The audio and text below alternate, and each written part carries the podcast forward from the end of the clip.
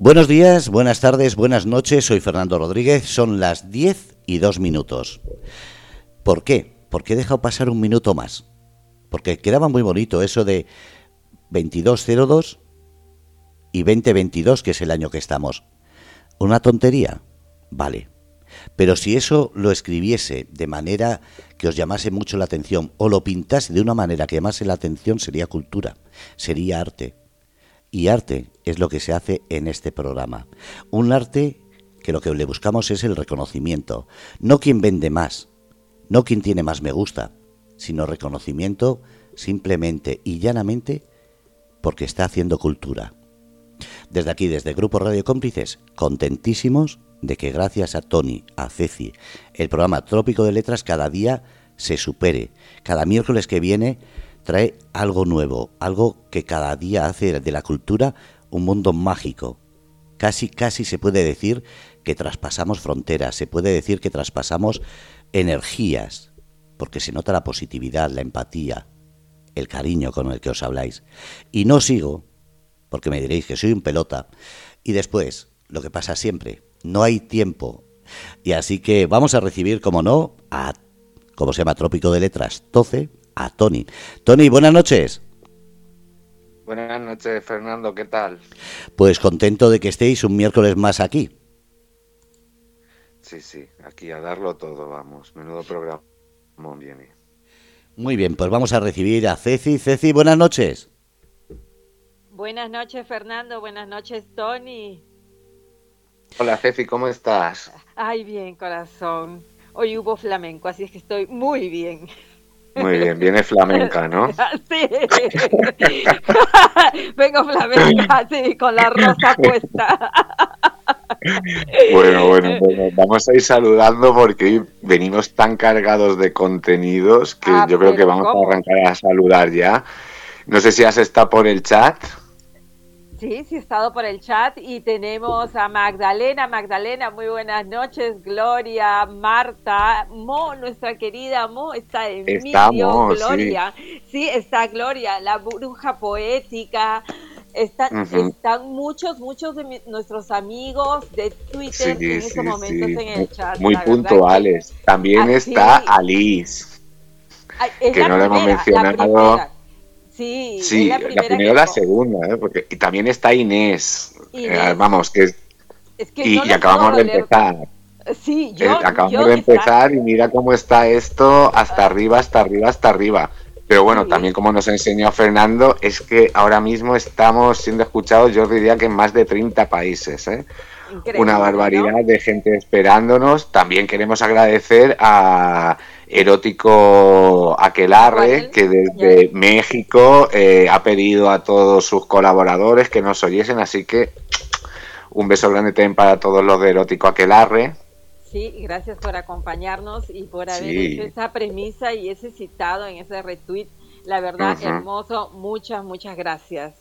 Por También está. John, ¿eh? que no hemos mencionado a John. Eh, pero ¿qué estoy diciendo, Tonicito? Hemos Yo no he mencionado solo a Mon, no hemos mencionado a John. John, sí, John. claro.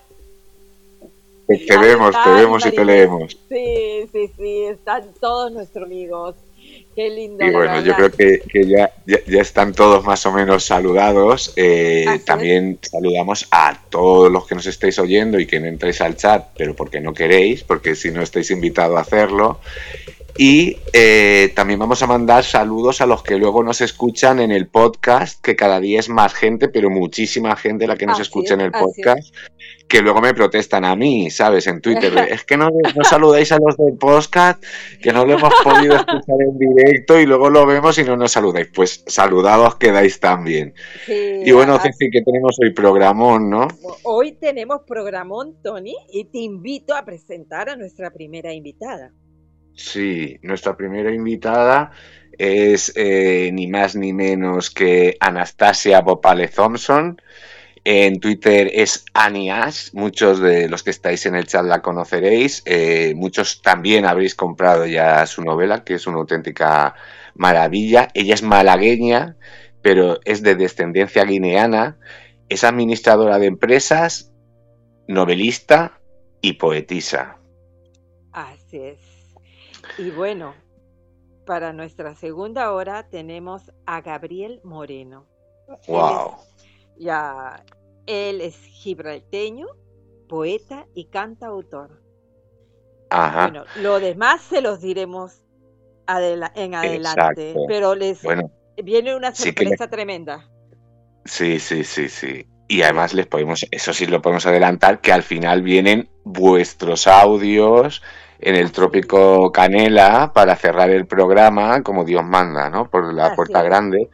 Y hoy, si os fijáis, quiero hacer una reflexión, ¿no? Porque cuando hablamos de cultura en castellano, muy breve, eh, siempre pensamos, ¿no? En, en España, obviamente, en Latinoamérica, Centroamérica y islas, ¿no? Caribeñas, los hispanohablantes de Estados Unidos, ¿no? que es el país del mundo que más hispanohablantes tiene ahora mismo, pero nos olvidamos siempre de, sitios que yo creo que es interesante de rescatar, ¿verdad?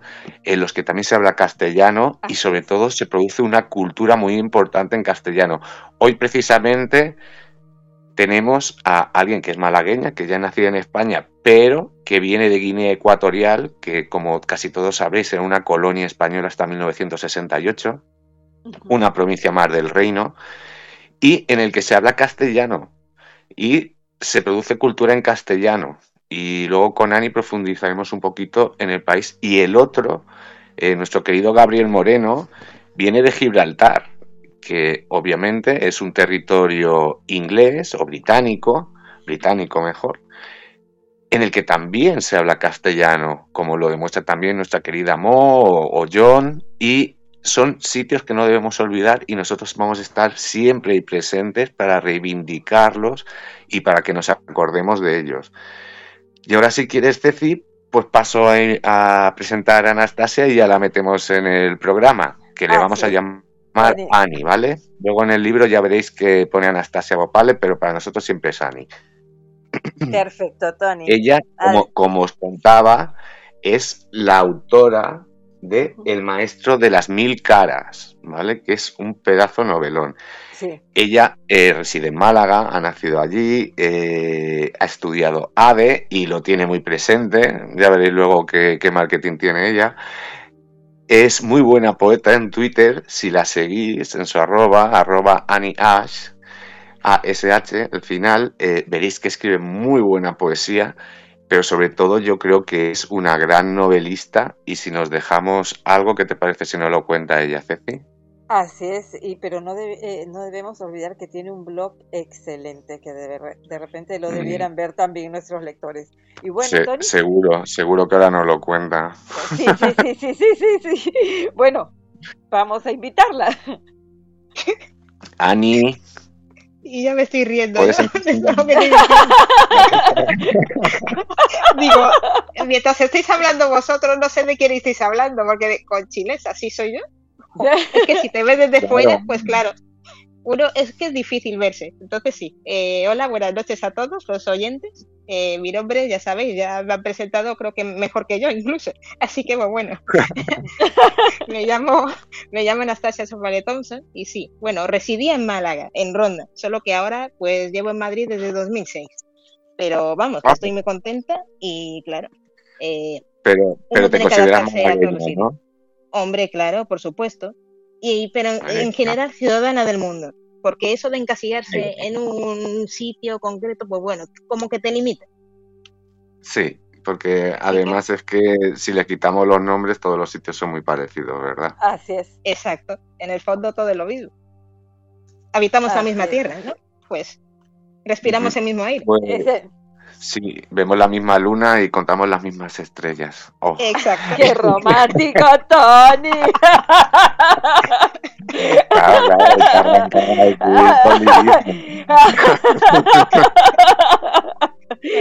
bueno, bueno, bueno, a ver, eh, eh, eh, Ani, para que te vayan conociendo un poquito nuestros amigos, para que sepan un poco, un poco de ti. Cuéntanos, ¿cómo nace tu novela? ¿Cómo surge la idea de crear esta novela? A ver, el año clave es 2014. Justo ese es un año en el que confluyen muchos factores.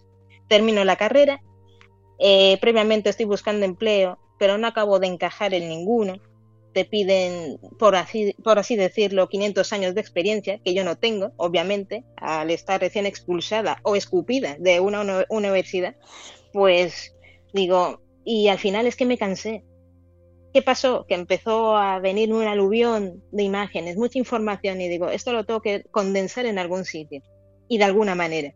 Y es cuando empecé a tomar notas y dejarlo todo por escrito, hasta componer lo que hoy conocéis como el maestro de las mil caras. Es que no tiene más. Claro, claro. Perfecto.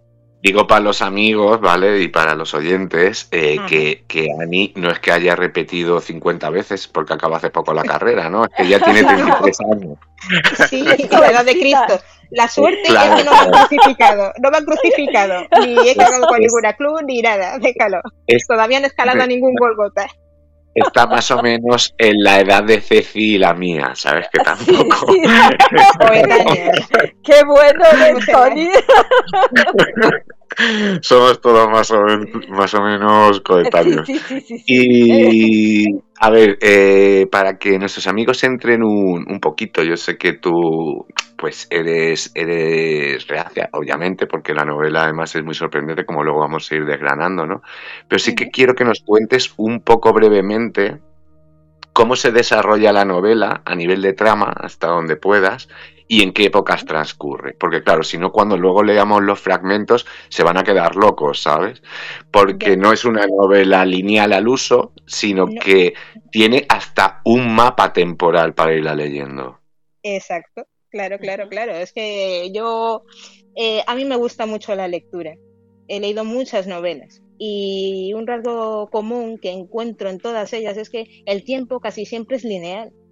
Y digo, yo tengo que romper con esto vamos a romper los moldes. El tiempo realmente es circular, porque hay determinados, eh, no sé, eh, episodios que como que son una constante.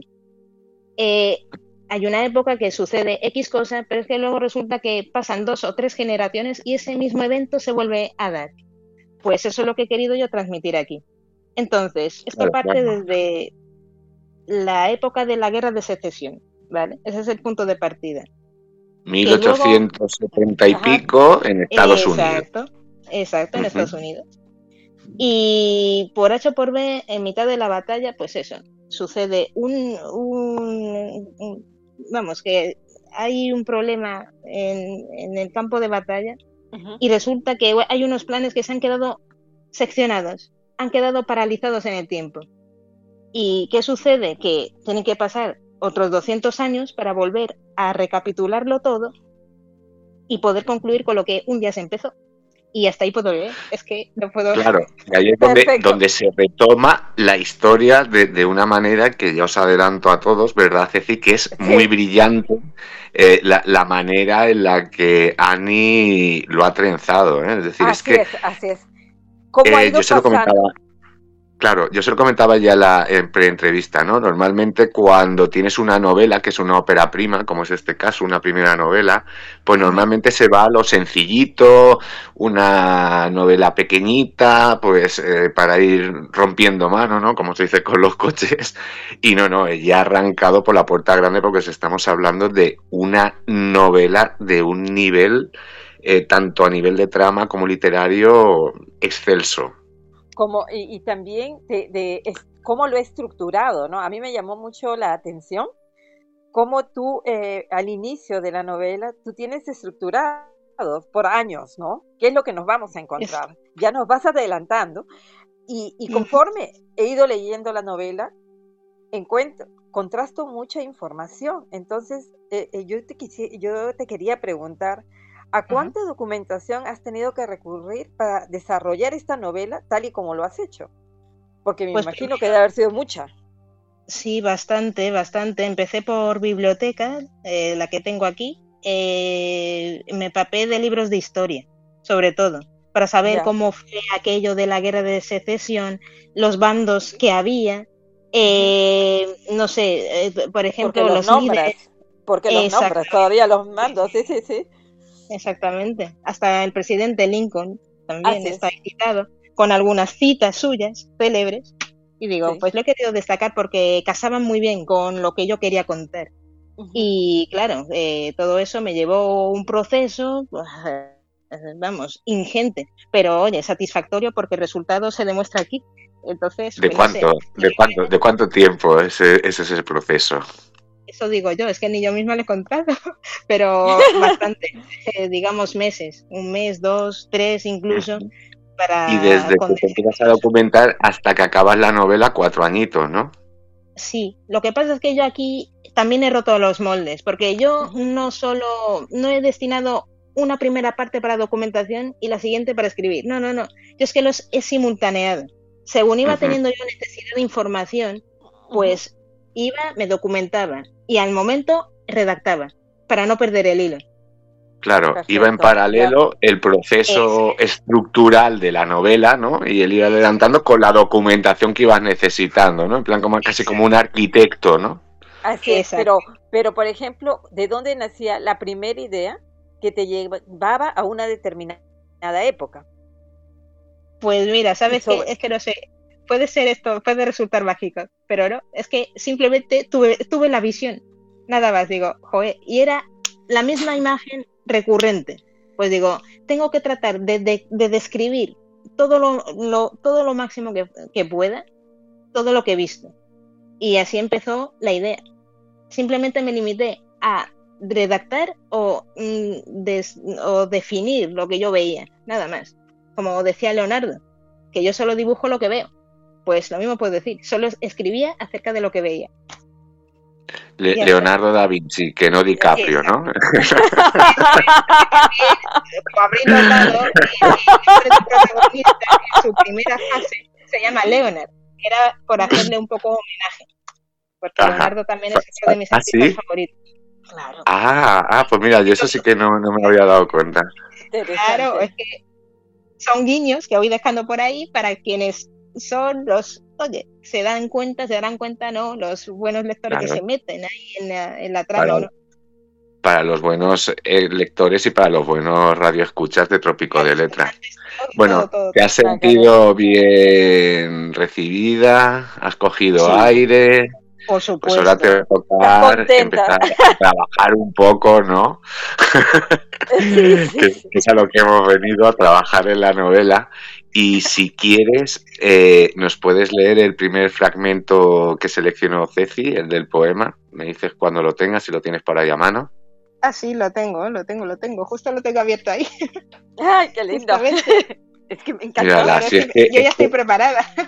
Ella, ella es la puntualidad, eh, la eficacia personificada, ¿eh? es impresionante ella. pues Ani, cuando quieras. ¿será, ¿Será por mi Mercurio en casa 8 Tauro? Yo qué sé. Es que también soy amante de la astrología, que es que también he tirado de eso para componer la novela, sobre todo algunos personajes. Se nota, se nota, eso sí que se ve. Vamos con el Ani. Ahí voy. Eh, el poema. Es amor de extraperlo el que sentimos ambos dos, pensándonos mutuamente hasta alcanzar el ardor de este ansia no saciada, cual mayor hambruna infame, asediando con sumo rigor, pues de cuán sufrimos, da testimonio solo Dios. Tremendo pesar el vivir encadenados por insondables grilletes de apresados, los cuales luchan desbocados hasta alcanzar ser por los dardos envenenados del crujir de huesos hondamente horadados. Surge entonces un juez con su fallo, el de vernos, mas no mirarnos, el imaginarnos, mas sin realizarnos, el rozarnos, mas no palparnos, el devorarnos, mas sin degustarnos, pues en siamesas urnas fuimos y somos confinados. ¿No hace esto sino perder nuestra razón? ¿Qué causa hay para esto no ser? Pareciera que así amarnos fue nuestro único pecado. Y hasta aquí, final del poema. Es, tremendo. A mí. Maravilloso poema. Y, y bueno, perdóname, pero yo les debo comentar a nuestro público que así inicia. Esta es una de las primeras páginas de su libro y es espectacular, eh, pero no solamente el libro como novela es espectacular, sino que además de, de novelista, eres una poeta, dime tú. Dime, Ani, ¿cuánto de poesía vamos a encontrar en tu libro? bueno, hay alguna que otra sorpresilla más, es verdad. y claro, pertenece a uno de los momentos más duros, por así decirlo, del protagonista. Que, bueno, está en sus horas más bajas, si cabe. Digamos que ha tocado fondo. Y yo qué sé, hasta aquí puedo leer, porque si no os grano todo. Es que os cuento todo el libro en dos minutos. No, puedo, claro. Solo, os digo, os anticipo que si os espera otra joyita más por lo menos. Sí. Sí, sí, sí, La verdad que y la, y la, verdad que maravilloso. Tu libro es maravilloso y la calidad eh, literaria con la que lo has escrito, ¿no? Es impresionante. La verdad. Que Muchas gracias. Muchas gracias. Claro, es que eh, eh, como estáis viendo, ¿no? Es, es un poco novela total, ¿no? Porque abarca mucho fragmento temporal. Eh, eh, abarca muchos registros, es decir, te puedes encontrar hasta un poema de amor a una persecución súper emocionante a todas velocidades, ¿sabes? Es decir, es tiene todos los matices, ¿no? Tiene, todos, los, matices. Y, te, y, te, y, sufres y vives y gozas con cada línea, con cada capítulo que vas leyendo, porque te vas sintiendo involucrado. Claro. Exacto. Además, tú la coges y ves que es un, tocho ¿no? de, novela que tiene ahí pues 500 y pico páginas, ¿vale? Pero es que te pones a leerla y, es que fluye. Te, enganchas rapidísimo y luego es que vas recorriéndola a una gran velocidad, ¿no? Así es, y yo te voy a pedir que leas eh, el segundo fragmento, Ani, porque te voy a preguntar sobre él, porque a mí es un fragmento que tú escogiste, ¿verdad? Sí, sí, sí. sí. Para leerlo, luego si quieres nos explicas un poquito el por qué lo escogiste después de leerlo y yo te pregunto, ¿vale? Ajá. De acuerdo. Pues nada, pues ahí vamos. Ya. Yo es que todo esto lo vivo, lo vivo como lo que va, ya te digo. Es, que es visceral, esta novela es visceral, ya lo digo. Ay, ay, ay, ay, ay. es visceral, me nace de dentro. Aquí he puesto el todo por el todo. Eh, vale, pues ahí voy. con qué trabajo, ¿eh? Sí, señor. Un empleo con el que poder mantenerme. Para poder mantenerte, ¿eh? Mira, chico, será mejor que vuelvas a casa con tu mamá, ¿eh? Que seguro andará preocupada. Además, aún queda mucho para el truco trato. Así que no me calientes la cabeza. Para bromas estoy yo ahora, dijo el encargado del establecimiento, que además era el dueño. Continuó. Tengo la plantilla al completo ya. Por cierto, ¿cuántos años tienes? No quiero, no quiero arriesgarme a que me cierren el local por contratar a menores. No te lo repito más veces. A casa con mami y tengamos la fiesta en paz, puntualizó vehementemente el encargado. A, juzgar por su aspecto, no aparecía aún más desnutrido, macilento, escuálido.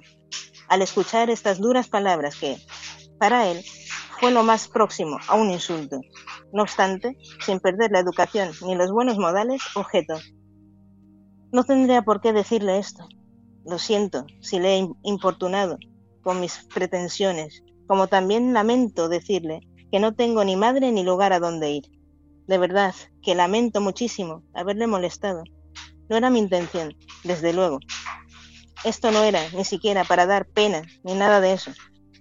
Son esas mis circunstancias, es esa mi realidad. Trago saliva. Pero no importa.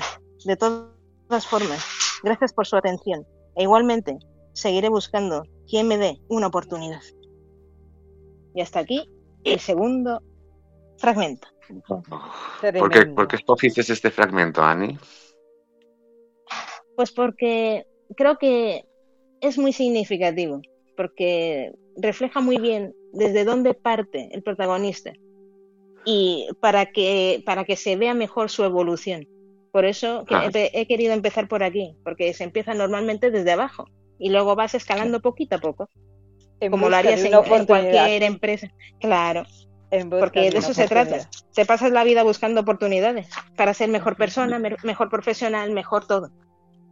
Porque además yo siempre me he regido por una máxima desde mi infancia, siempre se puede mejorar, así que lo decía mi padre, ¿Hasta qué punto Ani no, nos curte a la soledad?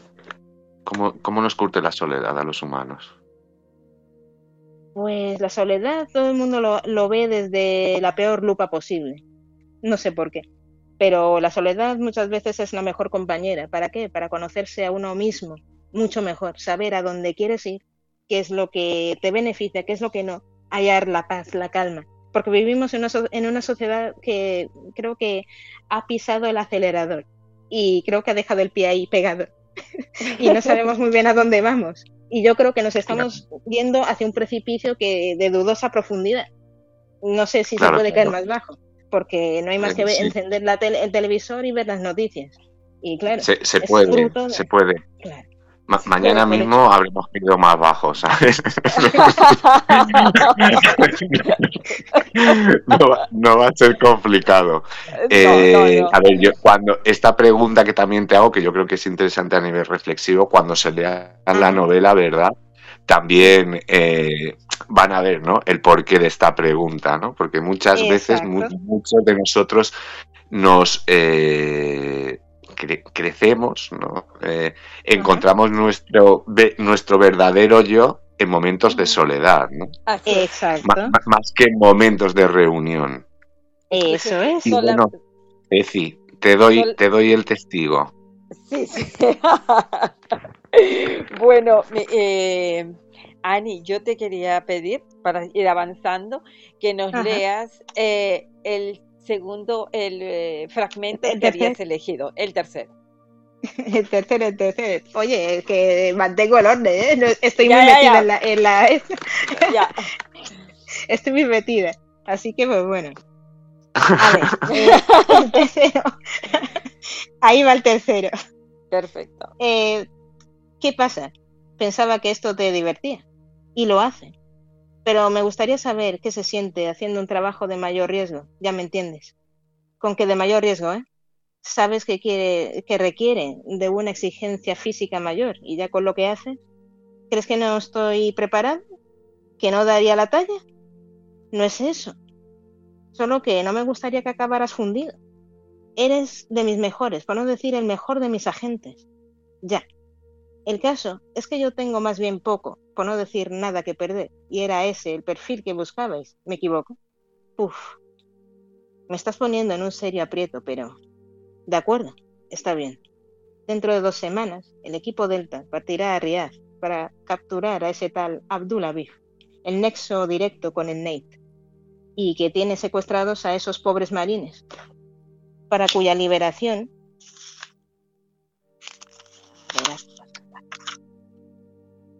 para cuya liberación necesitamos los documentos que me has proporcionado esta noche. Con sus fotos manipuladas y estos historiales falsos, nuestros chicos volverán a casa sanos y salvos.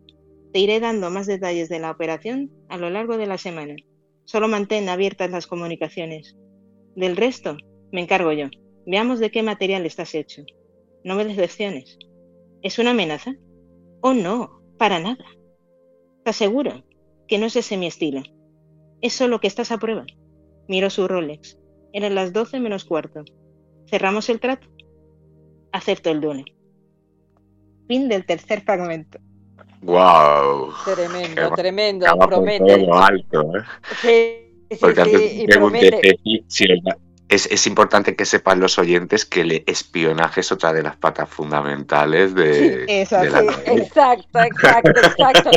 es, que, eh, es que te encuentras de todo en esta novela. Y es por eso que te jala y te amarra y te enganchas que no la puedes dejar, que la empiezas a leer y no te suelta, ¿no? Y la tienes tan metida en la cabeza, es increíble. Ani, eh, el mundo se encuentra atravesando una serie de problemas, ¿no? Eh, Correcto. viene uno tras otro, ¿no? Tuvimos eh, eh, la pandemia, hemos tenido la guerra, ahora tenemos los problemas de energía, gas y, de insumos en general. Sí. nos viene todo como, como, como una bola de nieve que va creciendo gigantesca y que nos cae encima. Eso es. ¿Piensas que el mundo, eh, que el mundo está atravesando, eh, que, está confrontando y atravesando un nuevo momento, una persecución en este momento? ¿Estamos siendo, la humanidad está siendo sometida a prueba acaso? Sí, la verdad es que sí. Eh, la humanidad, y si no, digamos que determinados sectores, sobre todo que los que son minoría, porque se sigue teniendo a nivel, no sé si psíquico, psíquico o no lo sé, quizás sea por la evolución natural, no lo sé. Ese miedo a, lo que no es igual que tú, a lo extraño. que no conocemos. Claro, a lo que, no, conocemos. a la nada, o, o simplemente a la diferencia. No lo sé. Quizá por eso se trata de homogeneizar todo y que, yo qué sé, esté todo aplanado con el pisapapeles o con lo que sea, una aplanadora de aquella. para evitar justo eso, los conflictos. Así es, así es. Y la verdad que... No hay posibilidad de revelarse ni nada. Bueno, pero tú te revelas mucho a través de tus letras. Claro. Tú te, revelas y expresas y das a, conocer lo que sientes y hay algunos reclamos en esta novela. Claro, pero me ha parecido. se puede hacer guerra sin portar ningún arma. sí, me ha parecido muy interesante lo que decía Ani, ¿no? Eh, es decir, a nivel de, lo de revelarse, ¿no? ¿Os acordáis cuando estudiábamos nosotros y todas estas cosas, las grandes figuras del siglo XX? ¿Os acordáis que estaba Nelson Mandela, que estaba Gandhi, eh, que en, cierto modo estaba eh, Einstein, por ejemplo, que en diversos campos son eh, gente ¿no? que, que hizo grandes rebeliones ¿no? Y que son ejemplos. Si, si ahora tuviésemos que hacer en estos 20 años que llevamos, en estos 22 años, eh, de personajes del siglo XXI, os dais cuenta que nos encontraríamos con Steve Jobs, con Zuckerberg, eh, con el director de Microsoft. ¿Os dais cuenta, no? Cómo han cambiado los parámetros de lo que se consideraba antes un gran hombre, ¿no? O, alguien que marcaba un siglo a quien lo, a, cómo lo consideramos ahora, ¿no? Creo que, ahí has tocado una tecla muy interesante. Así es, es el y bueno, para que para que no acabemos a eso de las 3 de la mañana, te voy a pedir. Porque es que este tema, este tema es para hacer un programa aparte, sí. ¿eh? Claro, además es que me ha nacido ahora la reflexión en directo, ¿no? Porque estaba pensando que, el cambio, ¿no? De, de, cuáles son los paradigmas, ¿no? Y, de qué es lo que se valora. Pero vamos a leer el cuarto fragmento porque también vamos a hablar ahí eh, de algún que otro cambio. Cuando quieras, Ani. Sí, sí, sí, sí, sí, ya, sí lo estoy viendo. A ver, ahí va. Eh, transcurridas unas semanas, casi un mes desde la calorada conversación mantenida por los dos amigos, contra pronóstico y sin levantar sospechas, Noah sí que aceptó el consejo de Davis. Ya era mayo en la ciudad de Los Ángeles y el, ver y el verdor cobraba mayor protagonismo. Eran las nueve de la mañana y el sol ya brillaba como si fuera mediodía. Se hacía notar las consecuencias del tan temible cambio climático. No obstante, se respiraba primavera por todos sitios, sumado al incremento gradual de las temperaturas hasta alcanzar la adecuada para practicar surf. Y hasta aquí. Como os imaginaréis, este es el fragmento que he cogido yo. Sí, porque tú eres un surfero, vamos, de, vamos, de corazón. Un surfero, un surfero de secano. Pero, a ver, Eso yo creo, difícil, ¿no? Bueno, todo depende de, qué tabla lleves. Eh, a ver, si yo creo que hablamos que la novela se desarrolla en 200 años ¿no? de diferencia. Exacto. Yo estoy seguro que en ese pequeño fragmento haces un retrato maravilloso de si una persona de hace 200 años, de 1870 y pico, se levantase en el 2020, notaría dos cosas fundamentales. Una es el cambio climático y la otra es la cultura del ocio, ¿no? Porque tú imagínate a alguien de 1800 planteándose hacer surf, ¿no? es decir, que entre, sus cosas vitales, ¿no? Eh, que bastante tendría con la subsistencia, con todo esto, se plantease hacer surf. Pero yo creo que un le llamaría más la atención el cambio climático, ¿no? Es decir, yo recuerdo el clima de hace 30 años, ¿no? Y yo ya noto grandes diferencias. Pero me imagino el de alguien de 200 años en, California. Eh, el cambio que debe de notar tú, eh, eres de estas personas que crees, eh, escuchaba hoy una entrevista a Noah Chomsky que decía que, que él es el principal enemigo ahora, ¿no? Por muchos velos que nos pongan, ahora mismo eh, él decía, ¿no? Concluía diciendo, si no aprovechamos esta breve franja de tiempo que nos queda para cambiar las cosas, ya podemos ir despidiéndonos. Pues sí. Si yo soy de las que defiende la idea de que estamos en tiempo de descuento. Y os fijáis en un detalle, eso es mínimo, no sé si la gente se habrá dado cuenta. Eh, ¿Os dais cuenta de que todos los enemigos a los que nos enfrentamos ahora no son visibles a simple vista. Uno es un virus, el COVID. Ah. Otra es el cambio climático. ¿Lo ves? ¿Lo tocas? No, ¿verdad? Pues ya está. Ahí lo dejo. Eh, aprovechando lo que comentas, eh, quisiera preguntarte cuál es tu concepto de la vida y de la herencia de vidas, ¿no? Porque tú nos hablas mucho también de herencias. Sí, sí. Pues sí, esas vidas pasadas, supuestamente, ¿no? Tienen su parte de influencia en tu vida actual. Pero claro, eh, tampoco, tampoco te creas. Eh, todo depende de lo que hagas aquí y ahora. Y solo mm, modificando lo que haces aquí y ahora, tal vez ya estás arreglando también lo que había antes que estaba hecho un desastre. Suele ser así. Así que el poder lo tenemos aquí y ahora. No podemos dormirnos en los laureles. Exacto. Somos el arquitecto de nuestras vidas. Sí, el que construye. Estoy eh, con lo que dices. Eh, yo le quiero comentar a los amigos del chat, eh, le quiero comentar a los oyentes que dentro de tu obra, y cerramos un, apartado ¿no? de, la entrevista, van a encontrar también mucha crítica social. ¿vale? Es, es un elemento eh, fundamental que conforme va avanzando la novela te das cuenta de que siempre existe esa pincelada, ¿no? Eh, que, te, que, te, va a llevar a reflexionar y como es con tanto transcurrir de años, yo creo que se hace muy interesante, ¿no? Así es, así es. hemos estado en una parte eh, más divertida, ¿no? Más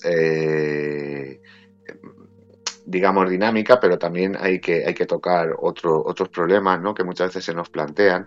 Yo quería preguntarte eh, cuánto hay de ti en la novela, ¿no? porque luego eh, el lector verá que es muy importante, porque al final tú tienes una enfermedad que creo que es importante que, la toquemos, ¿no? pues como otras veces hemos comentado con, con, con otras personas, ¿no? que parece que que es que eh, con no hablarlo se, se, va a solucionar el problema, ¿no? Yo creo que si no se habla es que nunca aprendemos.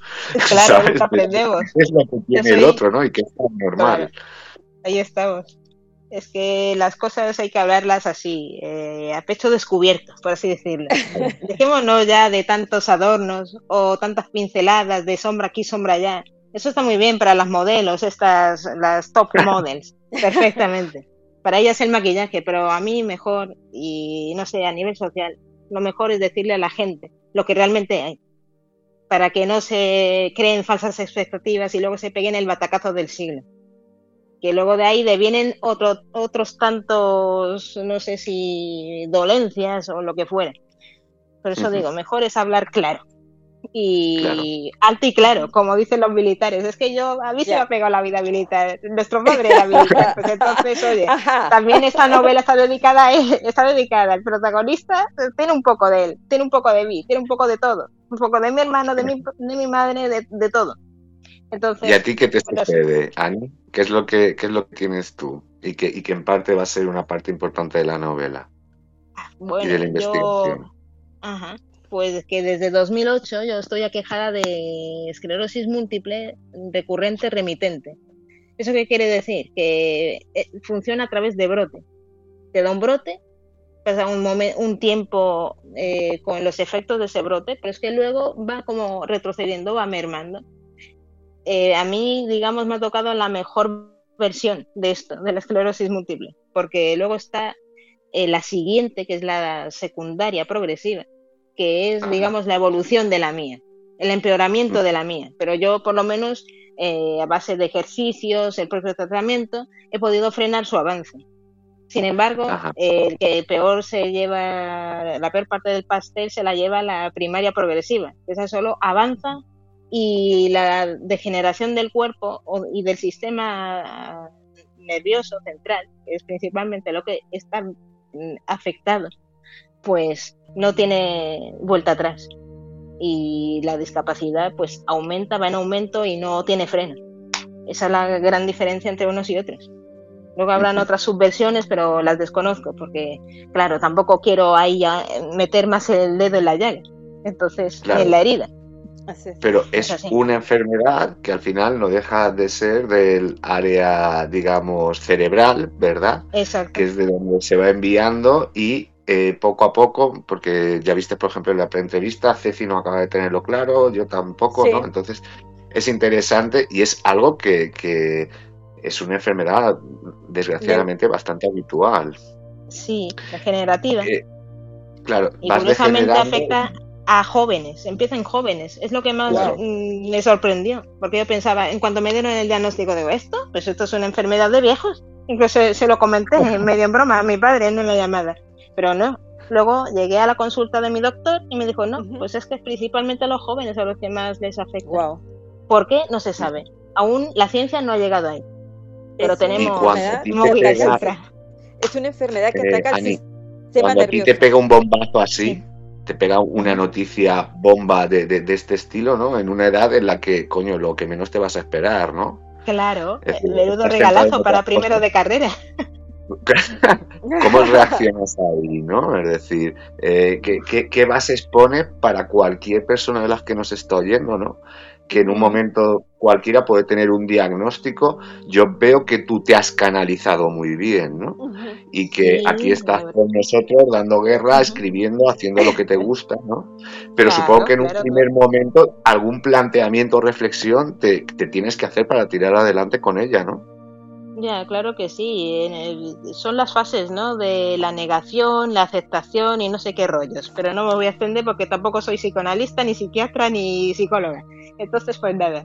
Eh, hubo, digamos, una especie de valle o vacío, no lo sé, como una especie de nada. Estaba como, pero sin estar. Estaba pero porque no tenía más remedio. Y es, lo que exigía el guion pero era más bien una parte de reflexión, de, introvers de intromisión en mí mismo.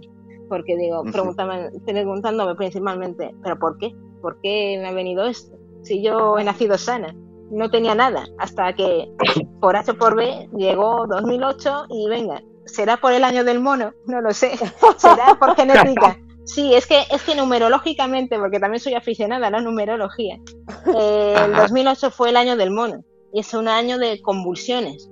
De hecho, ahí tuvimos eh, la recesión esta, o más bien la crisis. de la, caída de Lehman Brothers y no sé qué, exactamente. Exactamente. Pues mira, la subprime acabó también con mi cuerpo.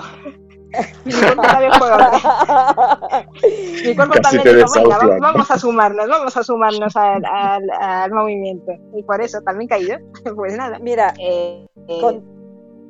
Eh, con todo, con todo lo que, con todo lo que, llevas, ¿no? Con todo lo que llevas eh, eh, de vida y en la vida, con todo lo que has pasado y con todo lo que vas lo que sigues pasando y lo que sigues viviendo. Sí. ¿Cuál es el techo que tienes tú? ¿Cuál es el límite que ves tú en tu vida? ¿Tienes un techo? ¿Vas a, pasas por, hay algún límite en tu vida? No. La verdad es que no. La verdad es que no. Es, para eso ya está, ya está el sistema. El sistema es el que te intenta poner límites. Pero tú eres un ser ilimitado, eres un ser de luz, eres un ser luminoso. Somos seres de luz, eh, con una energía, vamos, mm, poderosísima, que ha sido encapsulada en este cuerpo. ¿Por qué? Quizá porque tiene que tener una experiencia material, una experiencia humana, quizá, pero que somos ilimitados, ya de por sí, tenemos un poder inmenso Así que, ¿por qué ponerte techos tú? No tiene sentido. No tiene sentido. Hemos venido aquí a ser felices, a hacer lo que tenemos que hacer, no sé. Por eso están esos tiempos, esos momentos de soledad, porque son los que te dan la oportunidad para reconocerte, ya ni siquiera conocerte, reconocerte a ti mismo. Es como si te enfrentas a tu reflejo, como le pasó a... ¿Cómo se llama? Ahora no me acuerdo, es de mitología griega. Pues a Narciso. Se enamoró de su, de su propio reflejo, de lo bello que era, y al final murió ahogado. Pues ahoguémonos, sí, pero en nuestro propio poder, conozcámoslo, y ya está. Se trata de eso, un proceso de conocimiento de empoderamiento. Solo así eres una torre y nada ni nadie te puede demoler. Es imposible. Por muchas guerras que hayan ahí, por mucho, por mucha violencia que haya a tu alrededor, mientras tú sigas en tu centro, conozcas cuál es tu poder, nada te puede parar. Ese es mi mantra. Y hasta aquí he llegado. Me encanta tu respuesta. Y sigo. Eso no es un límite, no es un techo. Ojo. Y luego una parada. Antes, de pasar más adelante, Ani, yo destacaría, ¿no? Desde, desde que te conozco en Twitter, ¿no? Te conozco ahora también. Eh, me encanta eh, el humor, ¿no? La positividad que le pones a la vida. Para salir de los problemas, eh, ¿hasta qué punto crees que es importante el humor? es que hay que empezar riéndose de uno mismo. Eso primero. Exacto.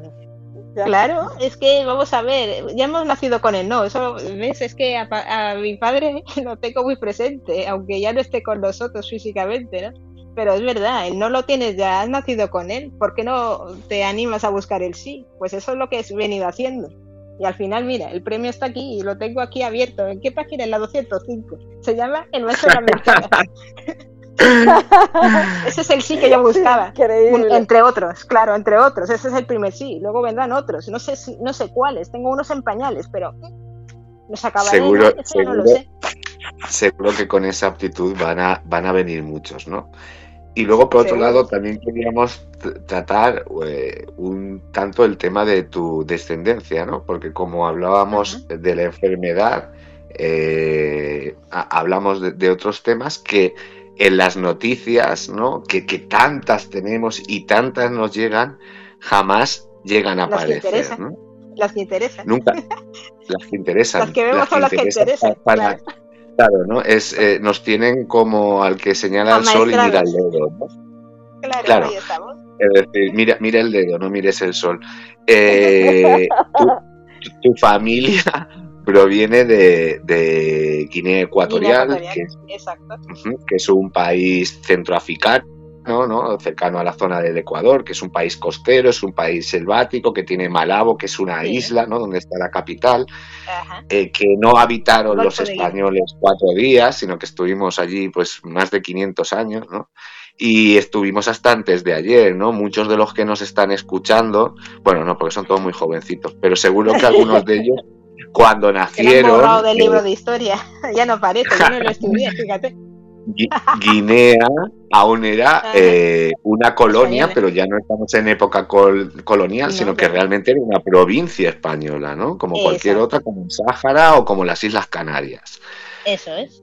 Para, hacernos una idea. Y eh, nos fuimos de allí y allí dejamos eh, una herencia cultural. Es un país que se habla el castellano, que es una lengua oficial, pero también eh, dejamos un, vacío ¿no? Eh, en, lo que teníamos que hacer ¿no? para que ese país se democratizase. Y hoy en día vive bajo una dictadura terrible. Tú en, tu familia, ¿qué, has mamado? ¿Qué, ¿Qué has sabido? Porque tú no has llegado a volver a Guinea, ¿no? es que, es que yo no he estado nunca. yo no he estado nunca, por algo será, por algo será. es que, claro, con todo lo que estoy diciendo aquí y ahora, si estoy ahí, yo ya al día siguiente ya no existo. Estoy, voy con los pies por delante, si vuelvo aquí a España. Así que déjalo. De momento vamos a dejar cada uno en su sitio, que chuta, tengamos, tengamos la fiesta en paz. Déjalo. Claro, pero pero es fuerte, ¿no? Cuando tú estás aquí en España y ves ese olvido, ¿no? Que hay contra, con, con, gente ¿no? que habla tu propia lengua, que en realidad tú eres su protectorado. Eh, ¿qué, piensas? Pues no lo sé, que básicamente Guinea es como si fuese el, el colchón, digamos, el colchón porque es un país muy rico en petróleo y otro tipo de materias primas que al primer mundo pues le interesa, lógicamente. Pues hay que mantener eso, aunque sea eh, con alfileres. Una mediana, no sé, eh, buena relación, digamos, internacional con ellos.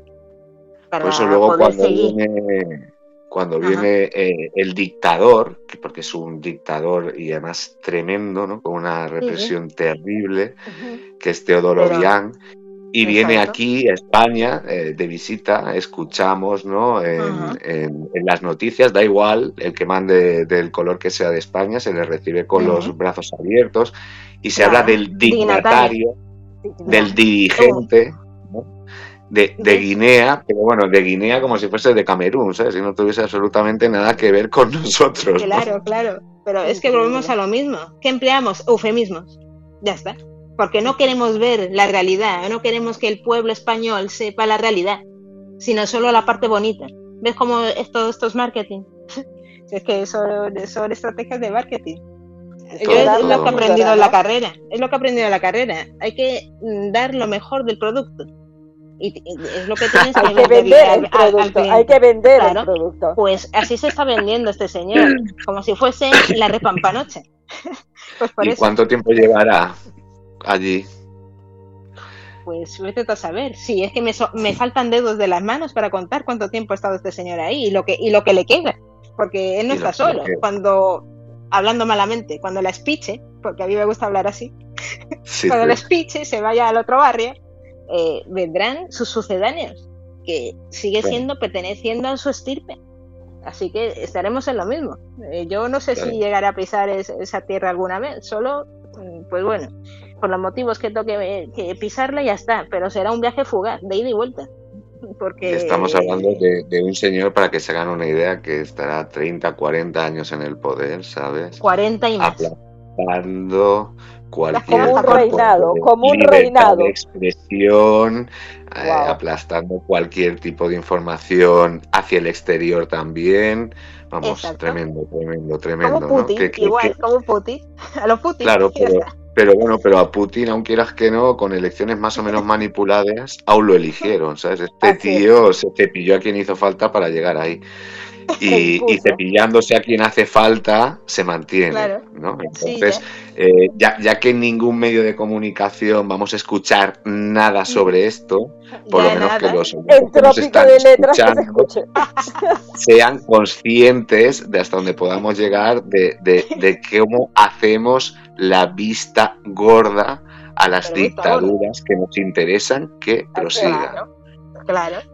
Y bueno, Ceci, si quieres, pasamos para adelante ahora ya que me he desahogado. Pero te has quedado bien, ¿no? Te has quedado bien. ahora estás contento, ahora estás contento. Y, ahora discreción. ¿Qué, ¿Qué, ha sido? ¿Niño, niña, perro, gato? ¿Qué ha sido? ¿Qué ha parido? ha, sido, ha, sido, ha sido gemelos. Mejor todavía, dos por uno. Es una buena oferta del Carrefour, ¿eh? Bueno, ahora vamos eh, a, empezar con el par impar, Ani. El par, eh, Tony y yo somos un par, si no sabes lo que es el par impar. Y bueno, con tu llegada somos el impar, ¿no? Somos, por eso es el par impar. y bueno, eh, son preguntas cortas, de respuestas un poco cortas. Y yo empiezo, Tony. Quisiera que nos comentes un poco sobre tu experiencia con Círculo Rojo y la edición de tu libro. Eh, de lo mejor, ha sido de lo mejor, porque en cierto modo es lo que yo buscaba. Eh, se supone que un artista a la hora de crear tiene que tener la libertad suficiente, sin presiones, sin límites de tiempo, ni lo que fuera, sin cortapisas porque es ahí donde salen los mejores trabajos. Pero si tú empiezas a poner restricciones, ah, no, es que este texto lo quiero tener para dentro de tres meses, igual eh, lo que estás pidiendo eh, realmente no es para tres meses, sino para un año o más. Y claro, al final el resultado, ¿cuál va a ser? Pues algo que simplemente se rige por criterios comerciales, pero que no tiene, no tiene pozos de té, como los tiene el té o el café. No te deja nada. Es superfluo, es superficial. Y realmente como que aportar, aporta más bien poco por no decir nada. Entonces, si tú quieres buenos trabajos que sean de calidad, tienes que dejar al artista trabajar a su ritmo y a su, a su aire, porque dentro de, no sé, de su forma de actuar o de su, modo superandi, eh, sí que hay una disciplina, pero la lleva él a su manera, que tú no la entiendas desde fuera, vale, de acuerdo, eso es una cuestión tuya, que es respetable, pero cada uno tiene que tener su método, sus tiempos, sus espacios, como yo los he tenido. Por eso no he tenido ningún problema y he sacado, pues esto, ¿De cuántas? ¿504 páginas? Sí. Así es. Pero porque 500. ha sido debidamente documentado. 24, 524, pero porque lleva la documentación detrás. Si no, lo que es la Ay, es historia. verdad, que es no he contado menos. la documentación, es verdad, es verdad. Te Claro. hablaba de novela, novela. Eh, Claro. Corazón, a ver, eh. ¿quién, es José, ¿quién es José Domínguez Hoyos? Ah, bueno, es que directamente es mi mentor. Él fue quien descubrió esa chispa que yo tenía ahí dentro, que perfectamente podía ser una gran escritora, una buena escritora, si acaso maestra o lo que fuera, es que me llamó una mañana, estando en clase, a su mesa y me empezó a comentar todo esto. Yo al principio no, no la acababa de tomar en serio, no acababa de entender, ¿no? Por dónde quería discurrir este señor. Digo, vale, sí, yo te respeto, eres mi profesor y tal, pero es que ahora mismo como si me estás hablando en chino. Pero ahora veo con perspectiva que este hombre tenía razón. Vio ¿De- de qué era? pie cojeaba. ¿De qué era profesor? ¿De qué era profesor? Lengua y literatura, justamente, lengua y literatura. Ajá, ¿y en pero qué? este era profesor de lengua y literatura. En primero de bachillerato. Ay, mira, qué, qué pasada. ¿eh? ¿No? Al final, fíjate, eh, y nosotros mira que han pasado por aquí grandes y maravillosos profesores, porque nos encanta tener profesores y hablar de educación. ¿Qué importancia tiene que un profesor se preocupe por un alumno, ¿no? En el es, desarrollo que luego va a tener esa persona. Cuando existe la vocación es muy importante porque mira cómo descubren valores como los de Ani, ¿no? Exacto. Y la encaminan por el lugar correcto, ¿no? Eso es. Porque ese profesor tenía una peculiaridad. Eh, daba clases sí, pero se salía del guion. Eh, gracias a él, pues nos enfrentaba a retos que no tenían nada que ver con lo estrictamente pautado por el manual. Es que directamente hay veces que ni siquiera utilizaba el manual, sino que tiraba de sus eh, propios conocimientos incluso. Nos hacía realizar esto, comentarios de texto y me quedé con una frase suya que es muy oportuna en este caso. Sal del texto para volver a él. Es decir, que cuéntame qué es lo que te transmite ese texto.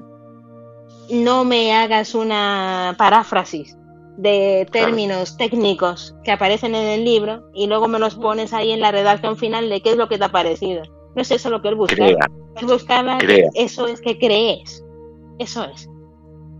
Que de la lectura que tú has hecho, que saques conclusiones y le digas, mira, esto es lo que me ha parecido y, y argumentes qué es lo que te ha parecido. A eso nos enfrentaba este hombre. Así sí que aprendías de verdad lo que era lengua y literatura. Interesantísimo. Ajá. Ceci, Interesantísimo, le digo que es muy interesante eh, la, la- el sistema de educación que tenía el profesor de, de Ani, ¿no? Ujú. Ujú. Domínguez, José Domínguez, ¿no? Sí, José Bueno. Domínguez Hoyos. Hace, sí, En sí. el corazón lo tengo. El poemario que me regaló, que me obsequió, lo tengo como cuaderno de bitácora. En cierto modo, eh, esa, ese gusto por la poesía lo he ganado gracias a eso, Él también a escribe. ese poemario. Sí, él es poeta.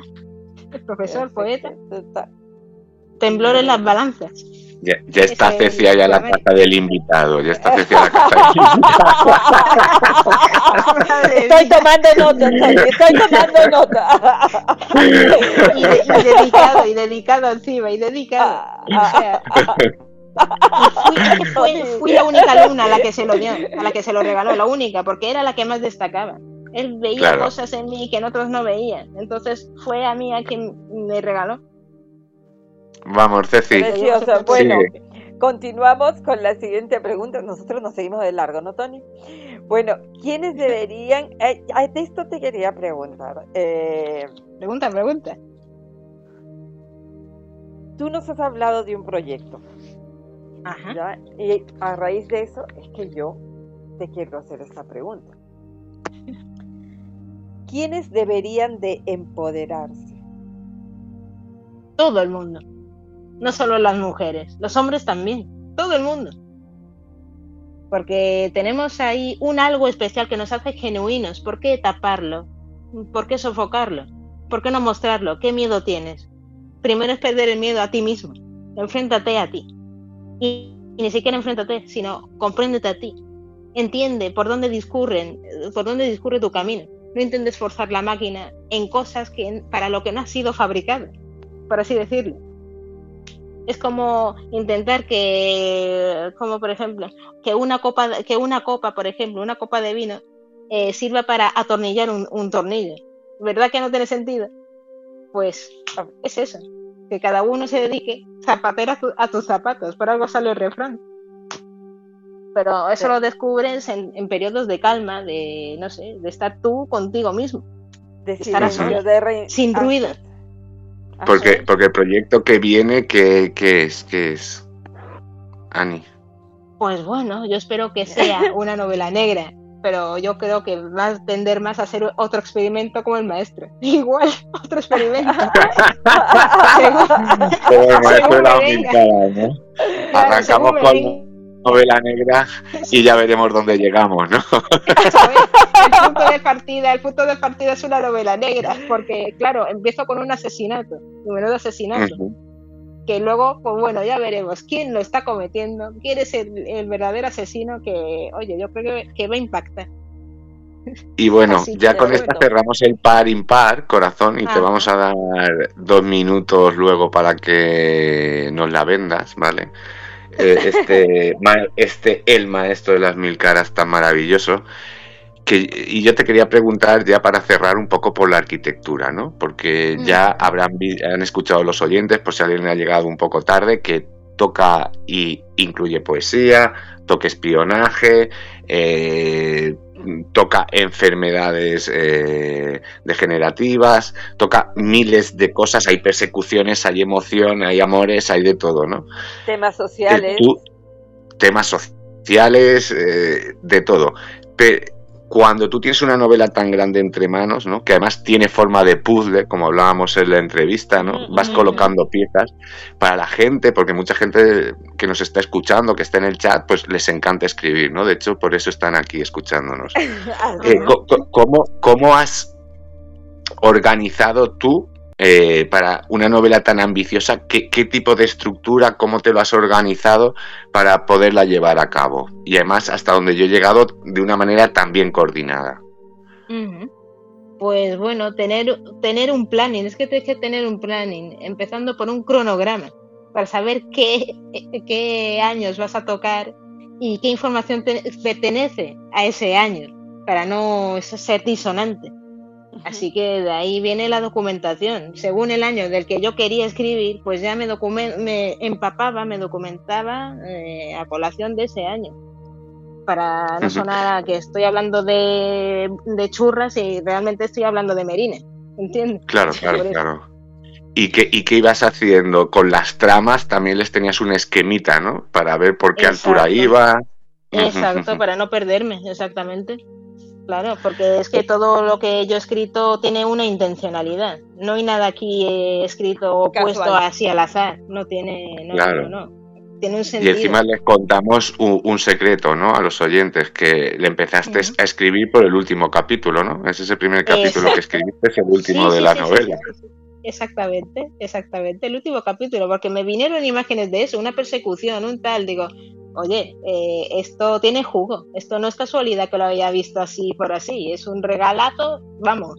Y claro, ¿qué hice? Pues según lo que yo recordaba de lo que vi, porque creo que me vine en sueños, estuve soñando una noche, yo no sé qué bebería o qué me pincharía, lo que fuera, igual es el tisabi que me pincha, no lo sé, no lo sé, pero algo yo lo Que... Yo lo que les puedo decir a los amigos que nos están escuchando es que cuando empiecen a leer el libro, no se vean ninguna película. A mí me sucedió algo muy curioso que se lo comenté a Annie y a Tony. Sí. Eh, yo estuve leyendo el libro y bueno, en la noche me puse a ver una película y la verdad me confundí muchísimo porque el libro de Annie es un libro que te deja visualizar. Es como si estuvieras viendo una película. Una película de historia, ¿ya? Entonces, cuando yo al día siguiente quise continuar con el libro, estaba muy confundida porque no sabía si era la película que había visto el día anterior o era una parte del libro. Así que mis amigos, léanse el libro completo y luego pueden regresar a la televisión, porque si no se van a confundir. Es un libro donde ustedes van a ver cada imagen, porque están muy bien descritos todos los pasajes, los momentos históricos. Hay muchos detalles que los van a permitir ver más allá de las letras. Exacto, porque yo lo que he querido hacer es que el lector mm, vea y sienta lo que sienten los personajes. Por eso ese nivel de detallismo. Era la mejor manera de transportarte a la escena. Y bueno, Ani, eh, nos das ahora en dos minutos el por qué hay que comprar este El Maestro de las Mil Caras y diles también un poquito lo que pueden encontrar en tu blog, que es súper interesante y, no hemos hablado apenas de él. Dos minutitos te doy, venga. De acuerdo, bueno, eh, a ver, sigo con el, con el Maestro de las Mil Caras, pues es un libro que incita, digamos, a no tirar la toalla, a pensar que siempre vas a, que siempre puedes salir del atolladero en el que estés metido que siempre vas, siempre hay una, siempre hay una oportunidad esperándote. Por muy negro que veas el túnel. Eh, a mí me pasó. Yo estuve incluso a punto de dejar la carrera porque no me veía capaz. Estaba tan mal de tantos brotes, estaba en medio de los vértigos, que si luego la parálisis de algunas partes del cuerpo, las manos, o si no el hormigueo en las extremidades, en el rostro, vi que de aquí no salgo, pero es que claro, entre el apoyo familiar, mi madre, mediante, y luego eh, que tú mismo o misma eh, tenga ese ánimo por hacer algo por sí mismo, por ejemplo, iniciar una, no sé, alguna terapia o cualquier tipo de ejercicio que pueda beneficiarte para tú estar bien, volver otra vez, o si no, cerca de cómo estaba antes, pues yo animo y este libro anima a hacerlo, porque ah. se ve la evolución del protagonista que empieza desde lo más abajo, desde no tener nada a luego tenerlo todo, que se puede, no es magia, pero hay un trabajo detrás y querer hacerlo, sobre todo la emoción de querer hacerlo. Y, tener un objetivo, ¿no? Creo que también es algo que nos enseña muchísimo el maestro de la cara. Y del blog. El blog, pues bueno, eso es un blog en el que te puedes encontrar de todo. Por eso se titula ¿Cómo no se solo llama? es poesía. ¿Cómo se llama? No solo es poesía. blogspot.com Y ahí, pues nada, hay poemas, eh, prosa poética, eh, algún que otro vídeo. Vamos, según lo que me va surgiendo, es lo que plasmo ahí. Alguna crítica de algún maravilloso programa de radio, ¿no? Seguramente, también, también alguno que no sé cuál es muy bien, y creo que por ciencia infusa. Vino por ciencia infusa, no sé quién lo escribió, pero mira, ahí está. Yo lo leí y digo, oye, ¿y esto quién lo ha escrito? Pues ahí está, también. Hay críticas de todo. Le digo a los oyentes eh, y a los chicos del chat y todos los que sois de Twitter que lo podéis encontrar en su uh, página de Twitter, eh, la de Ani, eh, tenéis el enlace al blog y solo os voy a dejar como dato que cuando yo entré a visitarlo y le estuve leyendo antes de, tenerla como invitada, antes de considerarla como invitada, esta, yo era 22.000 y pico visitas que tenía ese blog, ¿eh? así que no estamos hablando de cualquier cosa, es un blog imprescindible. Y bueno, Ani, ¿te lo has pasado bien? Yo, sí, la verdad es que sí, es como haber estado en Disneyland. en Disneyland, sí, es verdad. Es como haber estado en Disneyland, pero sin las atracciones, sin la noria, me pobrecilla. me, pido Pluto. yo Piolín, yo quiero ser Piolín. bueno, yo soy Vicky, yo soy amarillo. Yo soy el color amarillo por excelencia. Hemos charlado de este, del maestro de las mil caras, hemos charlado sobre Guinea, hemos charlado sobre la esclerosis, yo creo que hemos tocado todos los puntos que, que, hemos enriquecido un poquito y yo personalmente te doy las gracias por el buen humor y por el buen rato que nos has hecho pasar eh, presentando tu novela y bueno, ahí nos vamos a seguir viendo todos los días en Twitter. Claro, sí, en el Twitter, claro que sí, yo soy Fantoni Number One. Ojo.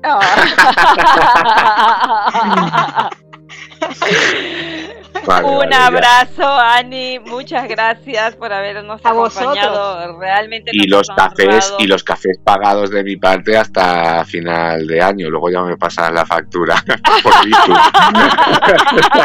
bueno, bueno, espérate, que te lo pongo más fácil para mí infusión, porque es que el café me pone como una moto, estaré peor que como estoy ahora, déjate. no paro de hablar hasta, final de año. Entonces, a manzanillas del Mercadona. Y si se cae algún Roibus tampoco... Tampoco, ¿eh? tampoco, no, está malo, no está malo, me gusta. Bueno, el Roibus es buenísimo.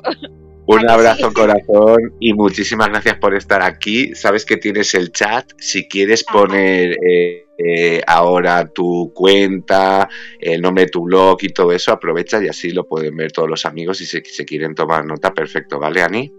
Ajá, de acuerdo. Perfecto. Sí, sí, sí, lo puedes poner por favor en el.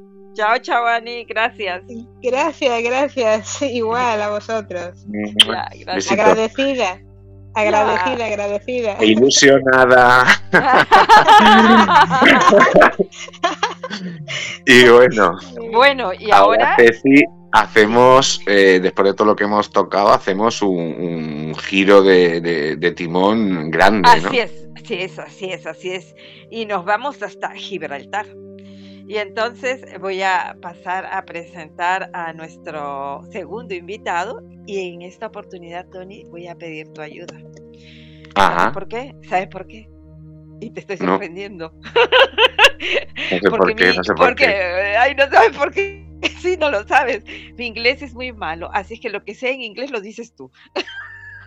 Ah, pues anda que el mío es bueno, venga, a ver. bueno, bueno, les quiero presentar a, Gabriel Moreno. Él ha nacido en Gibraltar, es gibralteño, ya es licenciado en filosofía y lengua. Ha trabajado dos años en la Universidad del Norte de mi amado Perú. Eh, en Barcelona inició un doctorado en la Universidad Central de Barcelona Además, ha sido profesor de inglés por el lapso de seis años, desde el 2002 al 2008. Él es poeta y cantautor. Sus, las obras publicadas, sus obras son en el 2007, Londres y el susurro de las amapolas. En el 2008, Tony. En el 2008, Tony, ¿te toca a ti? Eh, no, no. a ver, con el vamos a ver cómo, te lo leo. Eh, en el 2008, Voices, Voices from the Blue. Blue, que no. Y en el 2008 también escribe Cartas a Miranda. En el 2009, La Barca Enterrada. En, esa me gusta. En el 2009, Dos Árboles Plateados. En el 2010, Identidad y Deseo que es una antología de toda la poesía anterior. Sí, sí, que es fabulosa, fabulosa que, la tienen que tener. ¿Y en el 2012, Tony? The, The Hollow Tortoise. 2015. The Sparrow. Y 2018. The Passerby, que son sus discos, pero creo que tiene uno ahora que además nos lo presentará, ¿no? Ah, sí, sí, sí, claro que sí. Bueno, pues bueno, entonces, ya, con, ya imaginen. ¿Ceci? Tony, ¿me escuchas? Sí, había cerrado el micrófono sin querer. Oh, Después de, esta presentación, Dios mío, que, que, me emocioné, me emocioné. Más, que un ganador de los Oscars, ¿verdad? Eh, pues vamos a dar la entrada a Gabriel, que, que ahora lo veréis, es un poeta total, absolutamente diferente. Y, y bueno, Adelante, Gabriel, si estás por ahí. Hola, Tony. Hola, Ceci, ¿me escucháis? Perfectamente, Gabriel. Todavía estoy, todavía estoy digeriendo todas las maravillas que ha contado Ani en vuestra entrevista de antes. Qué mujer, qué energía, qué felicidad, qué manera de hablar, me ha encantado. A mí, a mí Gabriel me encanta ahora cuando, cuando entra a hablar porque tiene un tono de voz y un acento ya de tantos sitios mezclados, ¿verdad? Cuando habla castellano. claro, y hay momentos, ¿sabes? ¿Sabes, Gabriel, que me da la sensación de que seas el prota de Narcos? ¿Sabes? Cuando así, tan pausado.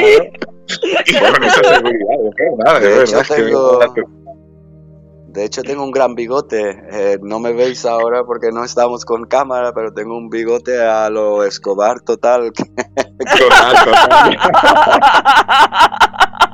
Ya más de uno me ha pedido que le haga algún trato extraño por la noche.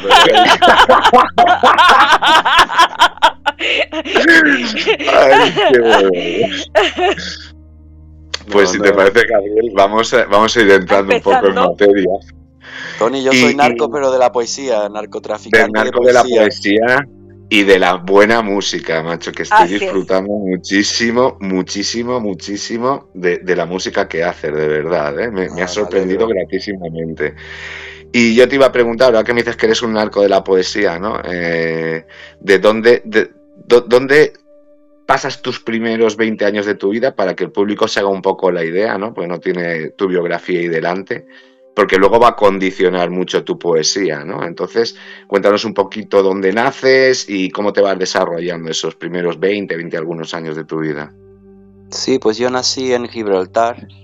Obviamente en los finales de los años 70 era una época donde Gibraltar estaba tomando una dirección un poco diferente, un poco más mirando hacia em, Estados Unidos especialmente, fue donde empezó a entrar la cultura de la música grunge, de la música em, post-rock, y nos fuimos formando todos un poco con esa, esa sensibilidad del sur de España y con esa mente un poco puesta en otros sitios más anglosajones, ¿no? como Norteamérica, Inglaterra, y empecé con la música más que nada, pero siempre escribiendo, escribiendo letras, escribiendo cartas y, escribiendo poemas, pero eh, primeramente eran los grupos que tenían mi atención y siempre fui leyendo mucha poesía en inglés al principio y después ya con los viajes a Latinoamérica más poesía en castellano. Ajá. ¿Y vives, llegas a vivir eh, en, Inglaterra? Sí, yo me fui a la universidad a los 18. A los 18 años en, Gibraltar el problema que tenemos es que no tenemos acceso a las universidades españolas. Solo tenemos acceso a las inglesas. Entonces a los 18 años nos mandaron al norte de Inglaterra, a un sitio que se llamaba Hull que le decían Hal, pero también sonaba como Hell, que suena al infierno, y verdaderamente. Sí.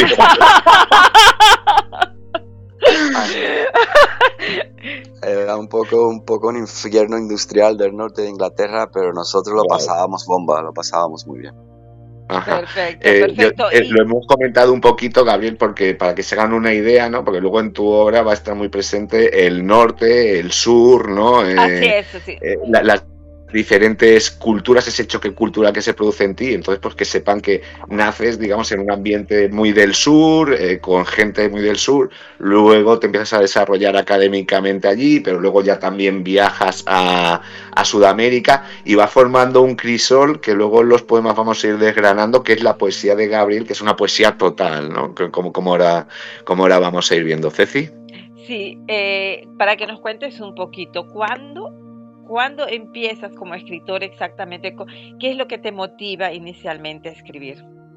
Bueno, al principio era mayormente letras, pero cuando viajé a Chile, que fue en 1997, ahí conocí la poesía de Huidobro, de Vicente Huidobro y de Pablo Neruda y me quedé completamente plasmado. Me, dejó una impresión muy fuerte porque nunca había sentido que alguien se expresaba con tanta claridad, con tanta eh, casi precisión cirúrgica, ¿no?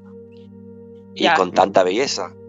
Y yo obviamente sentí que eso era como me quería expresar yo y era incluso mucho más eh, profundo que las letras, ¿no? De las canciones. Vamos, que casi la poesía llama a tu puerta en castellano, ¿no? fue en castellano. Yo había estudiado en la escuela de poesía en inglés, de T.S. Eliot, y claro, me gustaba a nivel sonórico, pero a nivel existencial no había sentido esa, esa devoción, ¿no? esa pasión por la poesía que yo creo que cada uno siente con su primer poeta. ¿no? El primer poeta que eh, abre las puertas de la poesía eh, queda siempre estampado en el ser porque es como la primera aventura sexual con la poesía, ¿no? Donde te despiertas, donde, donde te pierdes la virginidad, ¿no? Y para mí fue en Chile. Para mí fue en Chile. Para ti fue en Chile. Además tenemos muchos oyentes en Chile a los cuales saludamos a todos. En el chat tenemos a Eva, que también es chilena, y es que eh, hay unos maestros chilenos, ¿verdad? De la poesía, tú has mencionado dos, pero hay más que es que son fantásticos. Claro. Y, déjame comentar algo, perdón. están escribiendo en, el chat y por eso interrumpo, porque yo creo que te va a gustar escucharlo, eh, Gabriel. John, que tu música, eh, eh, John está diciendo que tu música es muy buena. y que tú de, y de tus canciones que no ni siquiera lo cuenta, que son buenísimas. Lo está diciendo John y Teresa, lo están escribiendo el en el John Mascareñas. Sí. Ah, John Mascareñas, gran hombre, gran hombre. Un saludo a John y a Teresa. Los dos músicos muy buenos. en el chat, también aquí comentando y, y, escuchándote. Eh, me, estabas contando esa pérdida de virginidad, ¿no? De, de, de, la poesía, ¿no? Yo también la tuve y también la viví así. Eh, como una pérdida de la virginidad, ya no vuelves a ser el mismo, ¿no? Es imposible volver atrás. Todo cambia. Eh, eh, y a partir de ahí, ¿qué importancia ha tenido la poesía, pero en, tu día a día, ¿no? Porque yo creo que es una persona en la que la poesía pesa mucho, ¿no? Bueno, después de ese momento fue toda mi atención, básicamente, de cada día era de intentar describir y leer lo más posible y con el sueño que tenía en mi interior de algún día poder ganarme la vida haciendo eso, escribiendo y tocando y haciendo arte, ¿no? Que era mi sueño. De ese momento yo supe que, no sería feliz de otra manera, ¿no? Entonces me cambió un poco la vida porque intenté de hacer lo posible para que los próximos años tuviera un poco un, acercamiento a la posibilidad de existir, ¿no? Como artista, también económicamente. Y, de vivir como artista de vivir también. Lo único que yo estoy mintiendo, estoy diciendo tonterías, porque en realidad lo que verdaderamente te, te hace escribir es el amor, ¿no? Yo me enamoré. Me, falta, me, partieron el corazón en Gibraltar, en América, en Chile, en Italia, en todas partes, y eso es lo que te hace poeta, verdaderamente. Después entra Neruda, entra Widow y entran todos, pero si, si no estás con un amor completamente desastroso, creo que nunca escribiría. Claro, claro. Y además en tu obra es que, es que se va desarrollando muy bien, ¿no? Como ahora fracaso tras fracaso. Eh, muchas veces con una perspectiva de mucha ironía, ¿no? Otra vez con perspectiva de mucho, de mucho dolor, ¿no? Es, eh, es, es, una, es una gozada leerle. ¿eh? Yo cuando en la entrevista le comento a los oyentes brevemente, Cecilia, te dejo seguir. Yo eh, no, no, lo conocía realmente, me, me cae su libro de antología en las manos lo abro esa noche, que al día siguiente nos reunimos para tener la pre-entrevista, me pongo a leerlo y me leo dos libros y medio, dos poemas y medio seguidos sin cerrar la boca, ¿vale? Porque es que me, dejó totalmente en shock, porque no vais a encontrar eh, eh, la típica poesía, ¿no? Que, que, parece que ahora está más de moda, ¿no? De muy cortita, muy tal, no, no, no. Profundidad, ironía, humor, una distribución increíble ¿no? de, los referentes, tanto ingleses como luego eh, latinos o mediterráneos, y, es una poesía maravillosa, Ceci, puedes seguir. Sí, sí, sí. Y, eh, bueno, y ahora que nos hablaba del amor, de, esas, de tantas veces que se ha enamorado y en tantos lugares, amores y desamores, esos amores a los cuales, esos amores y desamores a los cuales les escribiste una poesía, los describiste, los sentiste, y luego les pones música. ¿Cómo nace la iniciativa? Sí, yo siempre había em, pensado en la música más como em, para escribir canciones, eh, no tanto como para tocar la guitarra o ser músico instrumentista. Mi idea siempre había sido de escribir como, como si fueran cartas a, la otredad mediante la música. Y ya antes de la poesía ya escribía letras y escribía canciones Después lo que pasó es que intenté difundirlo, la poesía, con las canciones, ¿no? Para hacer algo que fuera un poco como si fuera una canción poética, ¿no?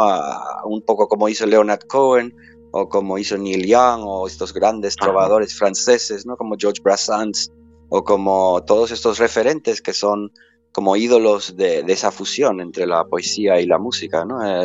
lo que consiguieron hacer estos trovadores del siglo XX que son magníficos referentes de, de cómo fundir dos, dos, maneras de expresarse, ¿no? Y, además me encanta el término que has escogido, trovadores, ¿sabes? Porque realmente son cantos, ¿no? A, la existencia, a la vida, al amor. Y, unos referentes que, que, se notan en tu música al escucharte, aunque tengas un estilo tan tan propio como, como luego ya veremos, ¿no? Que alguna sorpresa le daremos a los ¿no? Bueno, el, sueño era tratar de encontrar algo que, que fuera un poco también referente a, mi experiencia con Gibraltar, ¿no? que mezclara la cultura un poco andaluza, la guitarra española y también un poco de las letras en inglés y de lo que nos habían educado eh, de la literatura. Entonces, en, tanto en la música como en la poesía siempre intenté hacer algo que sonara más o menos a mi experiencia vital personal, ¿no? viniendo de Gibraltar. Pero una, poesía muy a tu imagen y semejanza, ¿no? Es decir, muy, muy, muy personal en cada cosa que haces. Bueno, era mi sueño, no sé si lo he conseguido, poco a poco uno lo va intentando, pero yo creo que es la única manera de, de, dormir tranquilo, ¿no? Es de hacer algo personal, algo, sin, algo tuyo, ¿no? Algo donde dejar un poco tu marca, aunque sea un poco de autoengaño, porque siempre es la marca de todos los que has leído y todo lo que vino antes y vendrá después, pero al menos intentarlo, ¿no? Dirías, dirías que te desnudas un poco en tu poesía. Soy desnudo todo el tiempo, de hecho vivo en calzoncillos. Por eso me han partido tantas veces el corazón y la mente. Porque yo, he vivido en calzoncillos, en boxers he vivido toda la vida. Y no aprendo, no aprendo. Los 45 años y sigo tropezando, tropezando vez tras vez por no querer ponerme los pantalones, ¿sabes? Porque además somos, somos los dos del 77. Ah, sí, eh, somos. Sí, sí, sí. 77.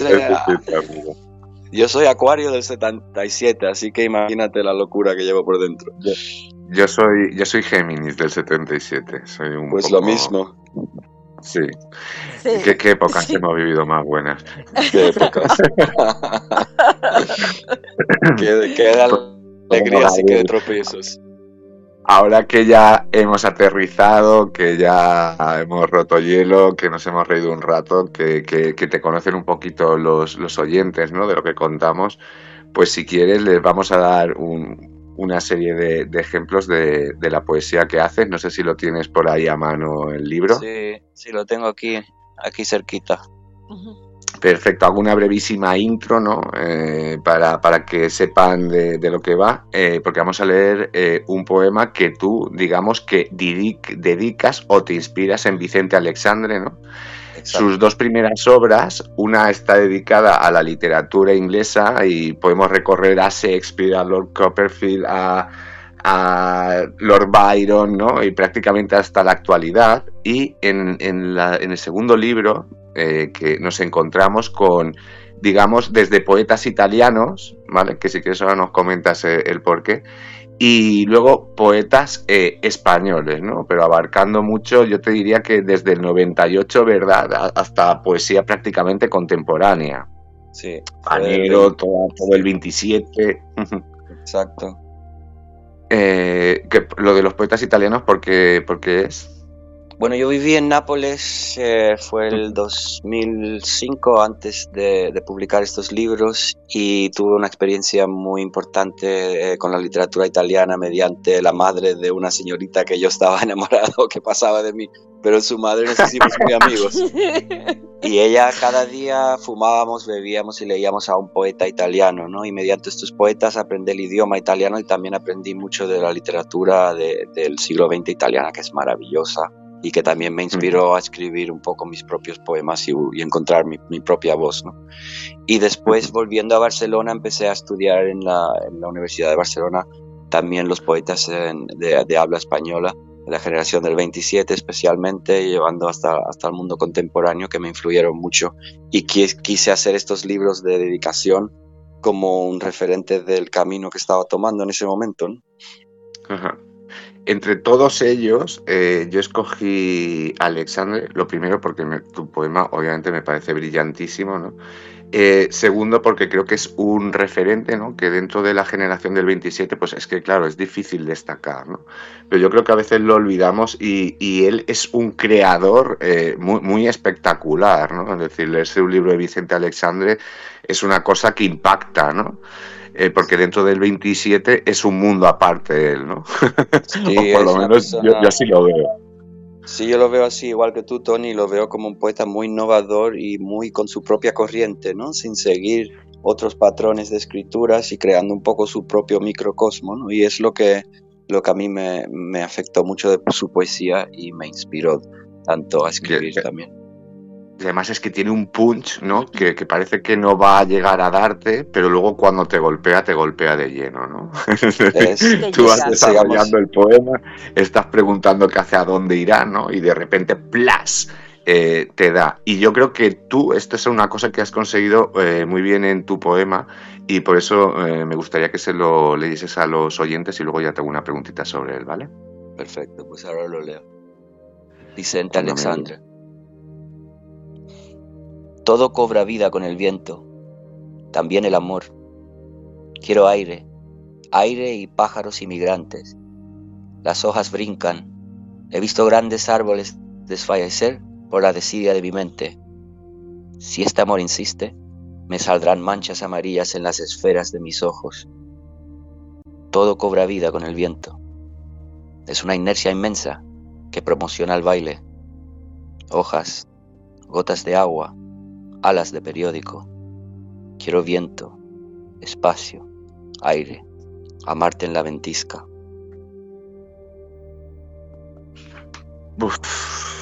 a mí es que me parece una, una, joya de poema, ¿no? No sé cómo, cómo lo has escuchado tú, Ceci. Además es, que, es bien maravilloso.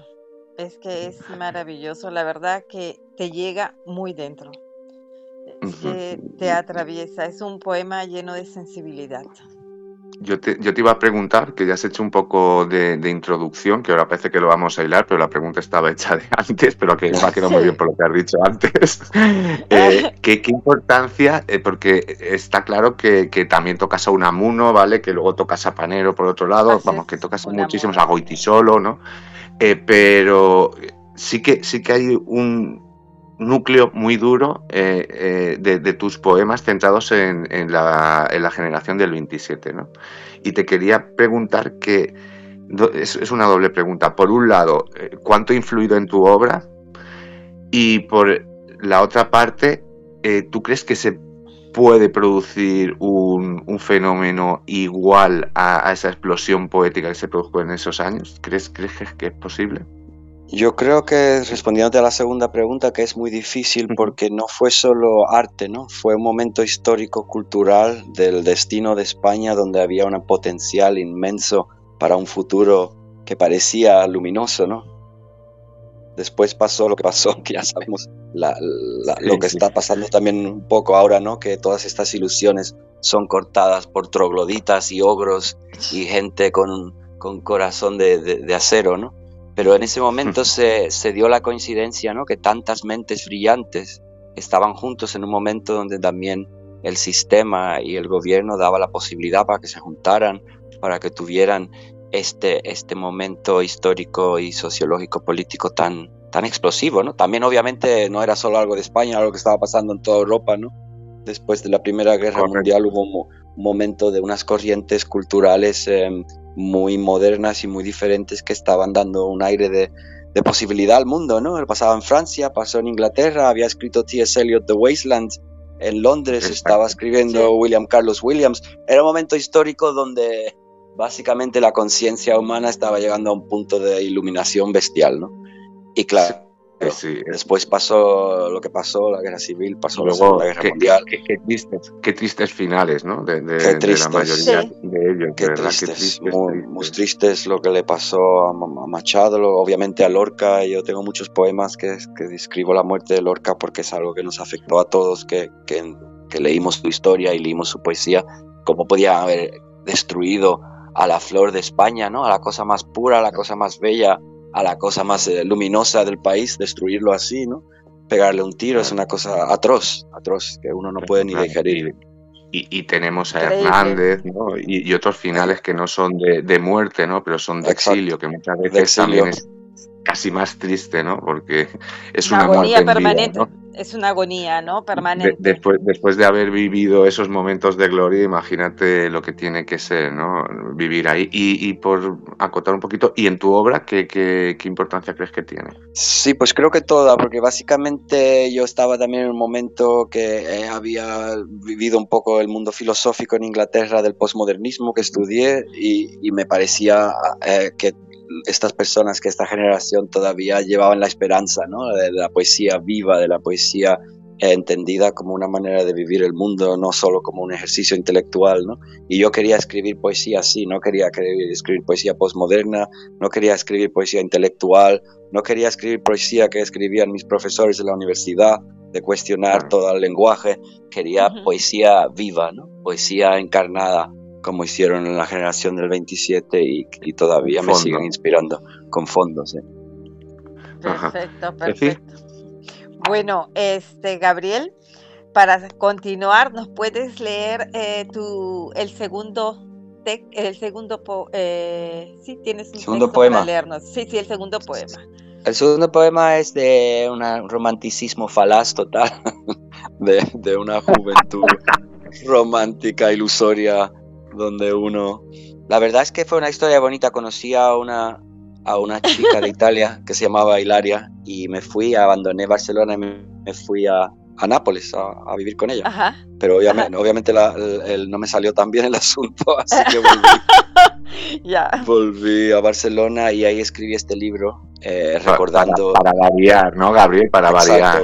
Para variar, sí, por eso me río. Porque para variar con el desastre romántico. Es que, pero ¿sabes qué? No te puedes quejar. Cada desastre romántico te ha traído poesías eh, maravillosas. Exacto, pero ¿quién daría, daría, daría, todos los libros para volver a ese momento y no, no meter la pata? no, no se sabe nunca. Es un poema que se, llama He creado una ficción y también en, la manera de, que está em, escrito en la página es como un poco de, como si fueran em, plantas de un apartamento, ¿no? Es como una arquitectura como de crear una ficción también pictórica en, la, página. Y dice, he creado una ficción. He creado una ficción para que cuando vuelvas camines por mis ámbitos. He decorado mi barrio, instalado árboles lámparas, mantos bordados, pequeñas campanas para que no despuntes. He subyagado el tráfico, sobornado guardias, cegado oficinistas. Nadie verá, cuando desenfundes tu baile, la exuberancia de tus formas. He abierto parques, coloreado jardines, he pasado días diseñando casas, he estilizado niños, embellecido uniformes, he hecho perfumar los puntos de espera del transporte público. He creado una ficción, rescatado teatros, contratado músicos, acróbatas rusos, poetas ingleses, tipógrafos chinos, pintores italianos. Quiero que cada día que te levantes se estremezcan tus sentidos. He creado una ficción, un espacio casa que no sea más propicio. He creado una ficción para que cuando vuelvas mi mundo te retenga. Uf, madre mía. Precioso. Pero no retiene nada, ¿no? a, mí, a mí es que tus poemas, de lo que hablábamos antes, me llega al fondo y a mí es que tus poemas me los voy dosificando porque, porque me, conmueven, ¿no? Y me remueven, ¿no? Y me remueven muchas experiencias también mías, ¿no? Yo creo que, eso es un, gran éxito que tiene tu obra. Este eh, está dentro de Cartas de Miranda, ¿verdad? Cartas a Miranda. Sí. Que, les comento a todos que los pueden encontrar eh, todos ellos dentro de, la antología, ¿vale? Que luego la, comentaremos y que es muy interesante que tengáis porque es que los libros que hay adentro es una maravilla. Eh, es una obra de amor que, que, viendo de dónde venía seguro que sorprendió mucho a todos los que te estaban leyendo hasta entonces, ¿no? Dirían, y este hombre que de repente se pone a escribir de, un amor, ¿no? Así de una manera tan clara, tan rotunda, ¿no? Que venía de, un proceso como más teórico, ¿no? por decirlo de alguna manera. Y es un amor tan profundo, perdón, Tony, en este poema que ha vuelto loco al chat. Estoy leyendo los comentarios, y, precioso poema, muy bello y más. Y, veréis cuándo es cuando, porque probablemente eh, si, si le gusta su paso por aquí, lo traigamos para dos horas, porque su poesía y su música lo dan y lo queremos desgranar eh, como se merece. Leerán otras obras como Dentro de tu vientre, ¿no? Más o menos es el título así o tal, que son unos cantos al amor que es que de verdad te, dejan perimpactados, ¿no? Porque tienen un, enfoque tan poco convencional, pero te llegan tan adentro. Pero bueno, para no enrollarme más, que es que si no se me va aquí la hora. Como nunca, ¿no? Claro, es que, es que me encanta, me encanta cómo él escribe. Eh, dentro de Cartas a Miranda, además de esto, ¿no? que comentamos que es como un salto que das ¿no? Eh, eh, a, desnudarte, como decías antes, además a mí me sorprendió mucho el prólogo de, Pérez Subijana, ¿no? Porque en principio no, se encontraba ¿no? como, como excesiva relación, ¿no? En un principio. Eh, tú más rompedor, más academicista, cuéntanos un poco cómo, cómo sucedió ahí con, con él. Sí. Bueno, es un gran escritor, un escritor que tuvo mucha fama con su primer libro, em, Lo importante es perder, pero yo no lo conocía como escritor, yo lo conocía como un amigo de un amigo y entonces eh, fue un amigo que me lo presentó y a mí me cayó fatal. Pérez Subirana me cayó fatal. Me parecía pedántico y yo le caí fatal a él. Le parecía un charlatán, le parecía un pirata, le parecía un, un vividor. Un montón de cosas le parecía. Entonces quedamos varios días, pero no, no había manera. Entonces este amigo en común lo que hizo fue darle a él mi primer libro de poesía, Londres y el susurro de las amapolas y me dio a mí el primer, la primera novela de Manuel Pérez Subirana, que era Lo importante es perder. Yo me acuerdo que esa noche yo te viajaba de Barcelona a Gibraltar y cogí ese famoso tren que va por la noche a Málaga y empecé a leer el libro y no lo podía parar de leer. Me pareció la novela más bella que había leído en mi vida. Y por la mañana eh, le mandé un mail y él había leído mi libro de poesía esa misma noche y me dijo lo mismo, que le parecía la poesía más bella que había leído en, y tuvimos que hacernos amigos porque eso, porque estábamos enamorados el uno del otro literariamente. Increíble. nos caíamos bien. Ahora somos los mejores amigos y hemos vivido ya como 12 años de amistad, pero al principio era una cosa muy, muy extraña. Entonces es exactamente lo que dices tú, Tony. Cuando yo le dije que iba a escribir un libro de cartas de amor, pues echó las manos a la cabeza y, y pensó que iba a ser un desastre total Claro, él es una persona también que, que cree en el pensamiento bien digerido, ¿no? No, no dice las cosas por decirlo. Y, es una persona muy, muy, no racional, pero una persona muy, muy profunda, lógica y también lógica. Y muy cultivada, ¿no? Es muy academicista, ¿no? Por decirlo así, es muy academicista él. Bueno, sabe mucho de lo que está hablando, ¿no? Entonces, cuando leí el libro de poesía, él estaba eh, asustado y yo también pero cuando empezó a leerlo ya me empezó a escribir, me dijo que le había encantado y entonces yo le dije que escribiera el prólogo. Y el pobre lo dejó hacia última hora, yo tenía un deadline con la editorial el, lunes y el domingo todavía no había escrito el prólogo él. Y lo escribió como a las 5 de la mañana, ya antes de, de mandar yo el último manuscrito al editor. El lunes lo escribió así por la noche y le salió maravilloso, creo te, digo yo por experiencia que escribirlos así a, esos horarios y a última hora es suele salir de lo mejor. Le mando un beso a Inés que la prologa y también se lo hice a las 3 de la mañana. y, y que ¿Te lo dijiste que ¿Eh? ahora? ¿Se lo dijiste que lo Sí, sí, sí, es que surgió que, que ahí hubo como un malentendido, ¿no? Y pensábamos que teníamos mucho tiempo y como que nos dijeron que el lunes había que tenerlo todo, ¿sabes? Y estábamos a viernes. Oh, oh, oh, Claro, claro, no, no, no fue, no fue una, una, cuestión así de excentricidad mía, que también lo podía haber sido, sino que fue que nos atrapó el tiempo, Gabriel, ¿sabes? Eh, eh, ya sabes que las editoriales funcionan a otro ritmo y cuando ya lo teníamos dijeron, no, tiempo para mandarme tal, que bueno, que aún tenéis tiempo, pero dijimos, lo vamos a dejar así, ¿no? Que, que, es un poco la, la, magia, ¿no? Que tienes las cosas que se hacen así en el instante a, quemar ropa, ¿no? Es como la improvisación en la música, ¿no? Que salen cosas que normalmente si hubieran estado muy ensayadas no tendría esa magia, ¿no? Claro, claro, como, como decían por ahí, hay, hay que saberse muy bien el guion para poder improvisar, ¿no? Absolutamente. Manuel Pérez lo bien, muy bien. Y, la verdad es, que... Menudo pedazo prólogo te hizo. Sí, muy bueno, muy bueno. Israel también, el editor de Omicron, también hizo ese prólogo muy bonito para Identidad y Deseo y le mando un saludo desde aquí.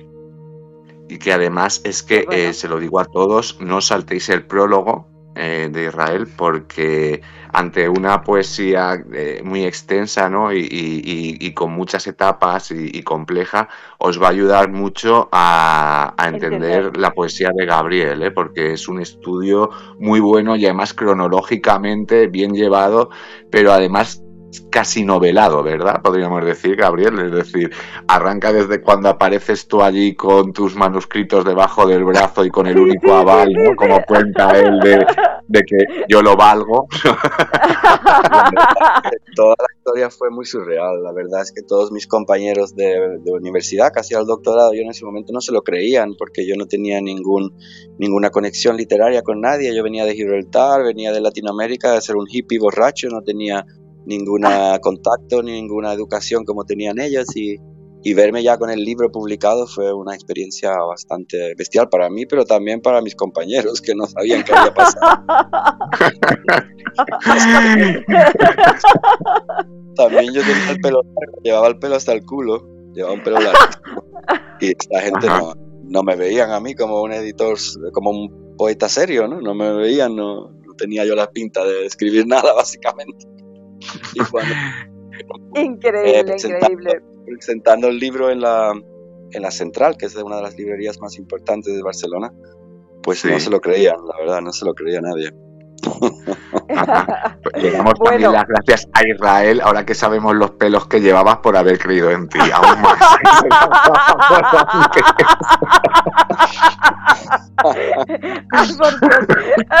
bueno, vamos continuando, chicos. Eh, y yo ahora quiero pedirte, este, Gabriel, que nos leas un poema. Eh, antes que nada, quiero comentarles a nuestros oyentes que este poema se encuentra en su obra La barca enterrada, que fue escrita en el año 2009 y que como tú me comentas, eh, como tú la calificas, eh, Gabriel, tú la describes como un lamento en contra del estancamiento psicológico y artístico un lamento en forma de un cuadro expresionista abstracto. Es así como tú describes a esta obra y el poema que yo y el poema eh, lo recuerdas y el poema eh, que te pido que leas es La playa. Por favor. Exacto. Que ya les digo a todos los del chat que es una maravilla absoluta. Espero que les guste. Es playa.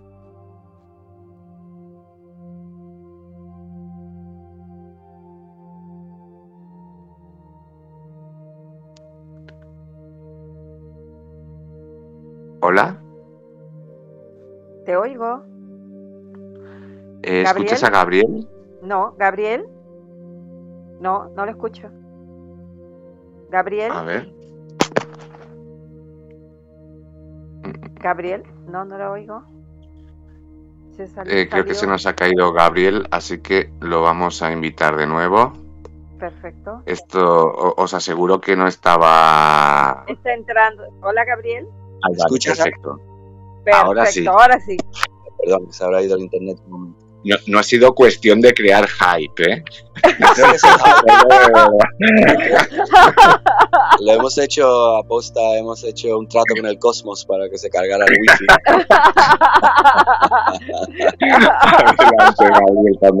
por ahí está Ani, por ahí está Ani. Ani es mi héroe, lo quiero decir públicamente. Ani me ha inspirado de una manera, eso es completamente una heroína perfecta para toda la filosofía de vida. La verdad es que muy ah, sí. es una me ha dado mucha inspiración. Beatriz, a ver, déjenme, déjenme escuchar, eh, eh, leer el, el chat. Eh, Fernando, ¿podrías verificar si nos oyen? Porque Beatriz escribe que no nos oye.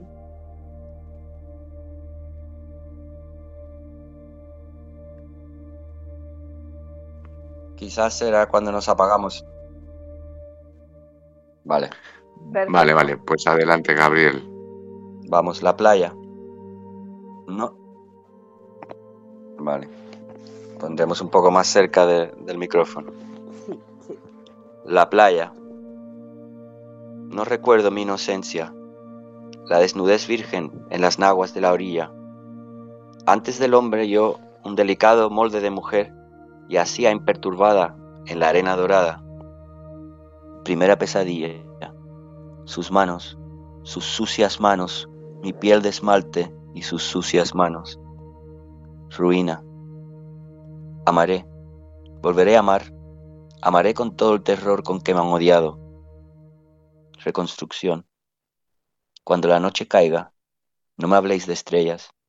Yo también fui alta y bella, aun si la luz no me fue propicia la inocencia, chinas de porcelanita centellando en la orilla, ruedan mis anhelos sordos por la arena mojada.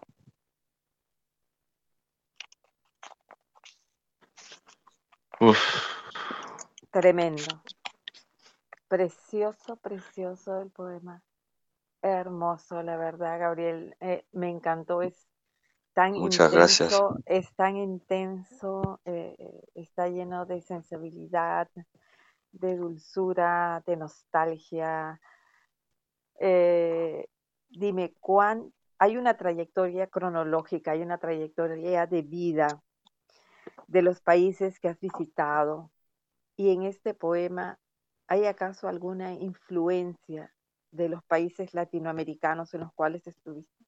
Este Absolutamente, sí, especialmente en, en Chile por, por todas las experiencias que vivíamos en, en el mundo natural que también tenía bastante explotación, ¿no? Y bastante, era un momento donde tampoco se hablaba mucho de, del, cambio climático ni se hablaba de, la influencia negativa que estaba teniendo la industria y el hombre moderno en, el mundo natural, ¿no? Y en muchas playas, pero también muchas personas. Y aquí yo lo veía también como una playa y una mujer que hablaba también, ¿no?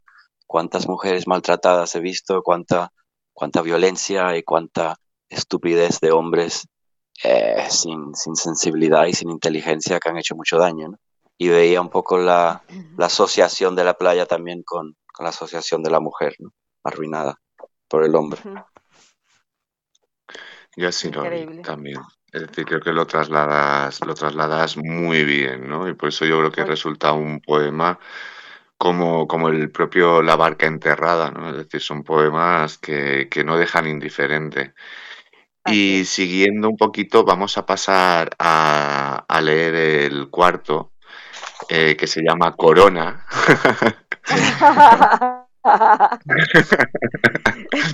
y que, a ver, lo, lo, escogí porque es que me parece que, que te retrata también muy bien, ¿no?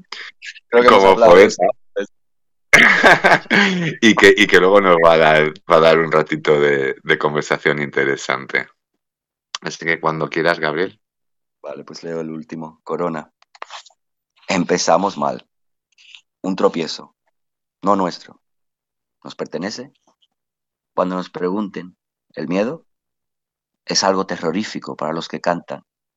Lo hemos pasado bien. Muy bien. Como una águila, la noche gravitaba, acechándonos. La amistad se reproduce en profundidades malvas. Amé a todo hombre al que estiré la mano, lo cual me llevó a incontables luchas y a otras necedades. Empezamos mal. Ahora suenan las trompetas, todo el mundo baila, el vino me habla y hay mujeres angostas como el viento. Giran las mesas. A veces no sé si luchan o celebran. Suenan las trompetas. Esa guitarra rasgada me suena espantada de escorpiones. Yo no picaba a nadie, ni usaba adjetivos, hasta que robaron mi corona. Maldito desgraciado, me has robado la única corona que aún no había dado, y todo por una apuesta, a ver quién muere antes pegado a una botella. Tuve todas las de perder. Hay hombres cuyo único anhelo es el próximo trago. Carnaval, carne, extorsión. He visto tanta España que mi tierra he olvidado. Empezamos mal. La identidad es un vaso que colmamos con desperdicio. Está siempre encima de la mesa. Mientras borrachos intentamos olvidarlo. Un, un tropiezo, no nuestro, nos pertenece. Cuando nos pregunten, el miedo fundó vuestras naciones. ¡Buah! Madre mía. Fuerte. Os voy, fuerte. Pues tengo que, confesar, tengo que confesar algo. Yo hacía muchos años que no leía estos poemas, la verdad. Para que veas, con nosotros los lees de nuevo. mediante, obviamente he estado escribiendo en inglés los últimos años, tengo varios libros publicados en inglés y había dejado un poco de, de, observar eh, esa, esa expresión en castellano y la verdad es que leyendo me he dado cuenta de dos cosas. Una, que estoy más loco de lo que pensaba. Y dos, la verdad es que estaba muy contento y orgulloso de que el libro hubiera eh, ha, visto la luz del día, ¿no? Porque la verdad es que también era una persona en proceso, en creación, y si no fuera por Israel Clara, por Omicron, por personas como Manuel Pérez Subirana, este libro nunca hubiera existido, ¿no? Entonces muy agradecido a ellos. Y yo creo que, que este paso por aquí aquí eh, le va a revitalizar mucho a Identidad y Deseo porque es un libro que está súper vigente, como si lo hubieses escrito ayer. Eh, esta antología y, es que de verdad que llena mucho. Así ¿querías preguntar sobre este poema? Sí, sí, sí, sí. Es que este es, un, es una antología que tiene, eh, no solamente tiene mucho amor, tiene mucha reflexión, tiene muchas cosas escondidas en las cuales vamos a es un libro de actualidad en el cual vamos a revivir momentos del hoy, aunque lo hayas escrito hace muchos años. Y bueno, regresando al poema que leíste, el miedo, ¿no? El miedo es la fuerza que nos somete, ¿no? Eh, el último anhelo, el último anhelo de muchos, el último anhelo de, un pueblo, el último anhelo de muchos ciudadanos, que a veces son anhelos pequeños, que son insignificantes para, para algunos, pero para muchos eh, importantes, vitales, vitales. Y en ese sentido, quiero que me digas cuál es tu opinión con respecto a la monarquía y a su posición eh, frente a la política actual de Inglaterra. Bueno, hemos visto en las últimas semanas ¿no? el, carnaval y el circo que hay montado acerca de, esta, de esta familia, que uno no tiene ni malas palabras ni buenas, simplemente es una familia más dentro de un panorama de pobreza, de, dificultad y de otros asuntos mucho más importantes. Y bueno, a mí lo que me parece, como a cualquier persona con medio cerebro le debería parecer, es que es toda una parafernalia innecesaria todas estas semanas de luto, todas estas funerales, tanto dinero, millones y millones de, libras gastadas, mientras que hay personas que todavía en este invierno no pueden calentarse la casa. Me parece, bueno, no sé, yo creo que si no le parece absurdo a alguien, lo, preocupante es que parece que a 40 millones de personas le parece normal que se gaste ese dinero y que, tengamos todo. Eh, es una cosa, yo qué sé, no lo veo lógico ni lo veo eh, no, lo veo humano. Que, es que, realmente, efectivamente, es que realmente es inconcebible, ¿no? Con el respeto que se merece cualquier persona. cuando si puedes subir un poquito la voz, por favor. Sí, es que eh, ahora me escuchas mejor. Genial, genial. Sí, es que si no te voy a hacer que me pagues el sonotone. bueno, te digo que con el respeto que se merece cualquier persona que fallece, ¿no? Esta exageración de, que se está haciendo, eh, la verdad que es inconcebible.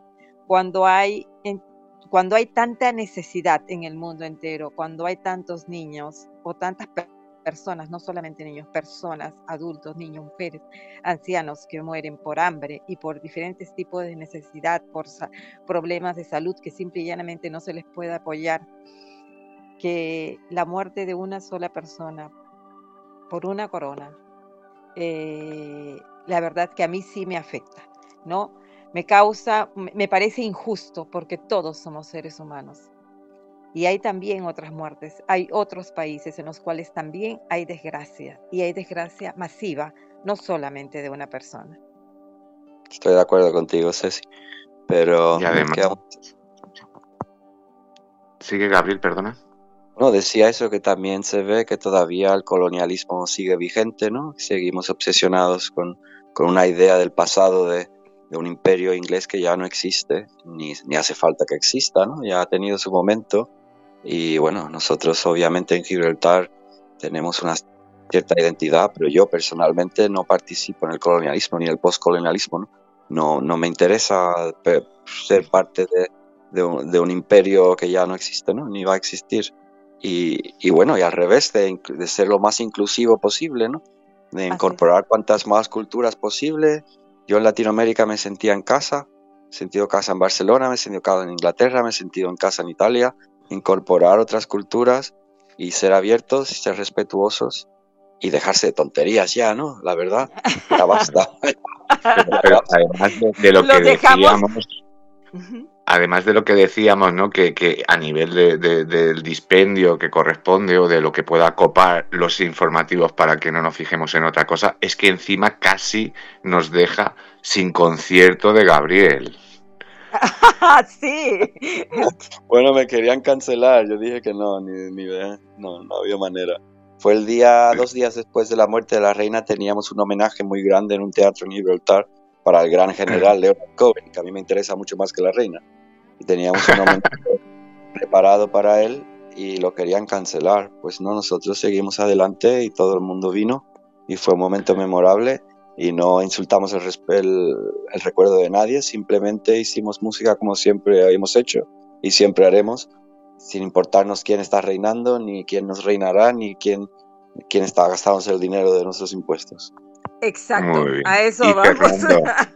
te vamos a pedir ahora que nos pongas la canción del Spotify y, que nos avises cuando la tengas, porque hoy, a pesar de que es solo una hora, sí que queremos dar una pincelada eh, sobre cómo es la música de Gabriel.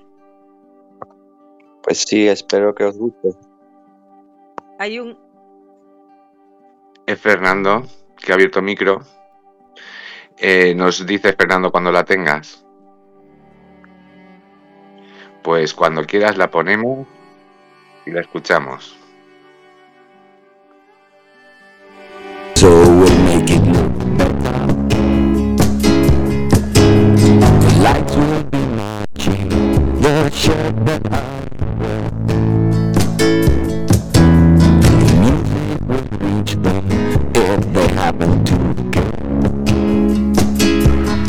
back to yourself.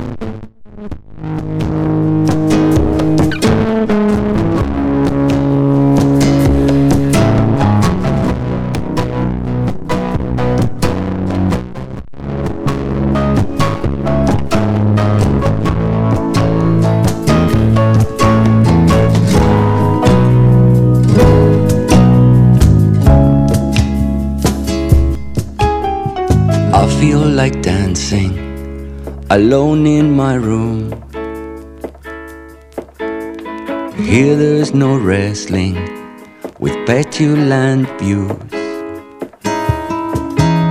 The man and the woman are sharing the grudge. And migrants from Yemen have spring in their hearts. The cactus you sent will keep in check.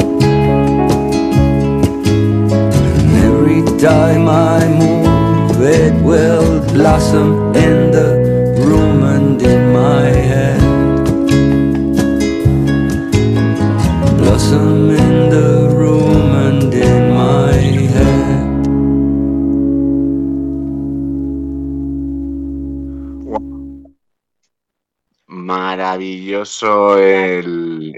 tema. Eh, ¿Cómo se llama, Gabriel? Se llama Feel Like Dancing. Feel Like Dancing. Está, está Y está en, en... está en el, en el disco de Year of the Rat, que hablaba también eh, vuestra invitada sobre la numerología. El Year of the. Rat es el, el año de la rata, que fue 2020, que es el, eh, el año también de la locura del aislamiento y el COVID. Ajá. Eh, la, la letra es puro intimismo, ¿no? Pura, pura poesía. Te llevas la poesía a la música directamente, ¿no?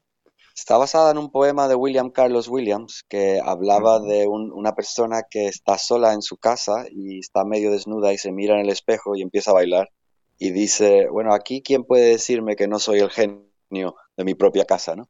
Y es esta ironía de que quizás uno debe ser, debe ser artista incluso cuando nadie lo está mirando, ¿no? Claro, claro, claro, claro. Perfecto, perfecto. La verdad que la canción bellísima. Eh, Bellísima. Sabéis que, que estamos por encima de las 12, como tendremos un dos horas. Ahora vamos a hacer un poco las eh, respuestas un poquito más cortas, ¿vale? Eh, y así también escuchamos a, a los chicos con los audios, que no se les haga muy tarde, que mañana madrugarán. Y en el de dos horas eh, desarrollamos todo, ¿vale? Perfecto. John está contando que te ha escuchado cantar, eh, eh, que te ha escuchado cantar y tocar en vivo. ¿Verdad? Yo lo he escuchado. es verdad. Sí, sí, sí. Qué suerte, qué suerte tiene John. Sí, sí, sí, sí. Gloria dice, presumido, John, qué envidia. Fue una noche muy mágica, una noche muy- A ver, Ceci, tírale. Ya, ya, ya, Tony. Ahora vamos con el par impar. Bueno, ya, ya has visto cómo es eh, lo del par impar. Eh, son Exacto. preguntas cortas, ¿ya? Eh, ¿Arranco yo, Ceci? sí, sí, arranca, Tony. Vale, eh, vamos a hacer una respuesta así cortita, pero ya lo trataremos en profundidad porque yo creo que es un tema que dentro de la importancia que tiene tampoco se le ha dado demasiado informativamente, aunque se ha movido y tal, pero, pero no lo que significa en sí, ¿no? ¿Qué opinión tienes del Brexit y, y cómo la ves en relación a la filosofía de toda la vida de Inglaterra, ¿no? De, ese aperturismo, de esa, de esa unión de, de culturas.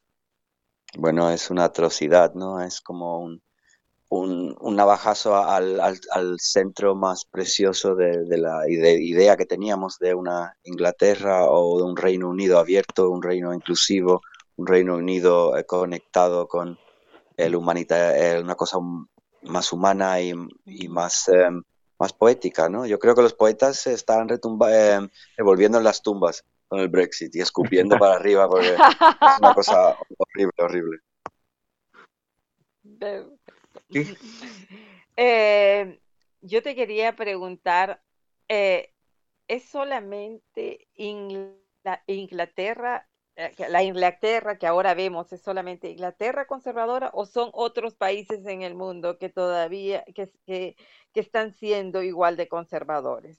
Bueno, es un proceso histórico, ¿no? Lo vemos en Italia, que ahora ha salido esta señora de la ultraderecha, lo vemos Ajá. en Brasil, que ojalá no gane de nuevo el Bolsonaro, y lo hemos visto en Norteamérica, bueno, lo vemos en todas partes, ¿no? Lo hemos visto en, en Polonia, en Hungría. Son eh, fases históricas, ¿no? Que siempre han ocurrido y, y- y tenemos que digerir y aceptar que van a ocurrir de nuevo. Eh, yo te voy a hacer una que, que es eh, muy importante, ¿no? Es decir, después de, de un concierto, eh, ¿tú qué, qué, es lo que prefieres? ¿Un buen bourbon inglés o, o un vino blanquito de, de, Barbadillo, de la provincia de Cádiz? ¿Con qué te quedas tú? Después de un concierto entra todo. Entra el vino, entra el whisky, entra la... No haces ascos, ¿no? es como si estuvieras abierto al cosmos, te pueden tirar todo ahí, ceniceros. todo entra, todo. Si es un concierto bueno, todo entra. Si es un concierto malo, te vas a casa llorando. bueno, eh, tú has viajado mucho, Gabriel. ¿Cuál dirías que es tu tierra? ¿Dónde te sientes en tu tierra? Definitivamente mi tierra, mis raíces es Gibraltar, ahí es donde entiendo el idioma, entiendo el lenguaje, pero a nivel espiritual yo creo que mi tierra siempre ha sido Latinoamérica, es algo muy extraño porque he estado muy poco tiempo ahí, pero siempre me he sentido una tierra de posibilidades, de poetas y, y me encanta. Entonces me quedo con Gibraltar por, por mi psique un poco más eh, doméstica y con Latinoamérica por mi psique poética. Curiosa, ¿eh? La respuesta. respuesta. Sí, sí, interesante. Y curiosa, y curiosa. Sí, sí, sí, sí, sí. Estoy loco, ya pues... lo he dicho antes. eh, Gabriel, a ver, eh, nosotros te vamos a invitar porque además eh, sabemos que tienes eh, nuevo proyecto en inglés, pero nos gustaría más tratar sobre identidad y deseo porque creo que es claro. muy rico y, y sobre todo ampliar, ¿no? Es decir, tendríamos dos horas, tendríamos prácticamente una hora para poesía, ¿no? Y tendríamos una hora para música, porque yo creo que vale la pena. Eh, escucharte y ver un poquito también tu evolución, ¿no? Eh, además, todo el mundo lo ve que, que, eres un animal radiofónico fantástico, ¿no? Con lo cual que creo que nos vamos a divertir todos muchísimo.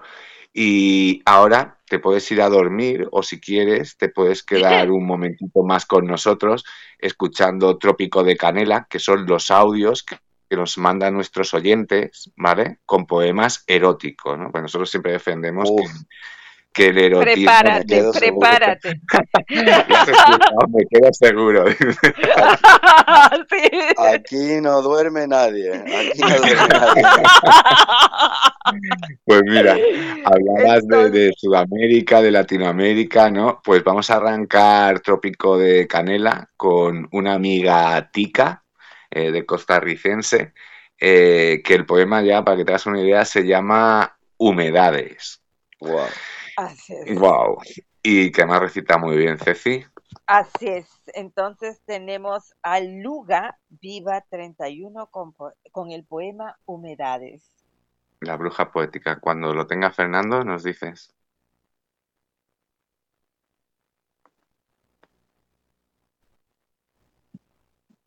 La bruja poética.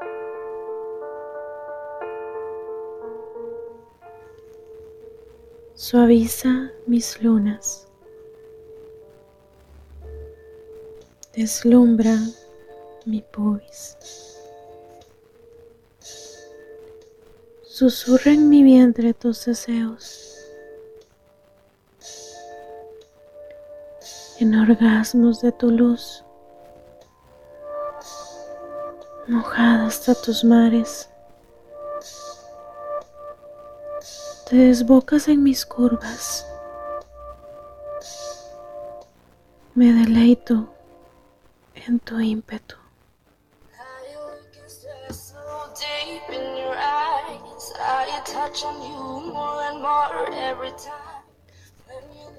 Aferrados al unísono, atrapados en la humedad, desterrando al pasado. En un eclipse de sal.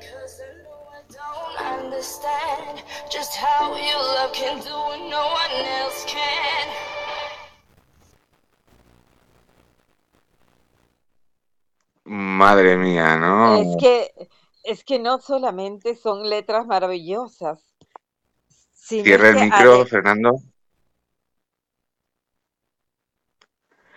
Eh, maravillosa, eh, es, la, poesía, el recitado, la música. Todo. Es que eh, es, una, es un todo, es una composición, es la letra, es el recitado y es la música que va acompañando y que viene sola. Mira, es que la verdad un genio. Eh, eh, la bruja poética lo ha hecho maravilloso. Felicidades. La tuvimos además o está aún en proceso de, jurado en nuestros amigos de Erótico Aquelarre, a los cuales les mandamos un besazo enorme. Y bueno, para continuar, seguimos con, Princesa de Palabra. a Canitas. A Canitas. Y ella eh, nos ha enviado el poema Batallas de Amor. Que es una pasada. Cuando lo tenga Fernando nos avisas.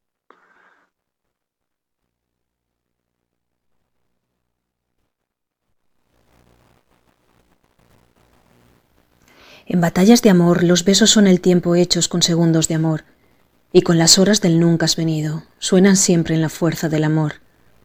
La forma serial de los besos me desnudan porque me viste de amor una sola luna, reina de pasiones, grande y bella luna. Y te quiero amar, recitando las letanías del amor, entre sábanas de la última sonrisa del amor. Ven a dormir conmigo, haremos el amor y el amor recíproco del amor. Antorchas del deseo y manantial de pasión, y en el silencio desnudos haremos mucho con el amor, con las obras del amor. Princesa de palabra. Wow. Eh, precioso. Eh, princesa siempre contundente, ¿eh? Sí, directa, al grano, al grano. Como lo cierra eh, un poema espectacular. ¿Qué te parece, Gabriel, lo que estás escuchando? No, aquí yo creo que no voy a poder dormir recreando las imágenes y, el audio y la belleza de, la poesía y también, como decía usted, Cecilia, de lo, bonito que lo recita, ¿no? Lo bien que está recitado. Sí, está hermoso, sí, sí, sí. Y ahora tenemos eh, con nosotros a Ángel Echagua 69, que nos trae un poema, Ceci. Camina a mi lado. Camina a mi lado el gran y Fernando, cuando quieras.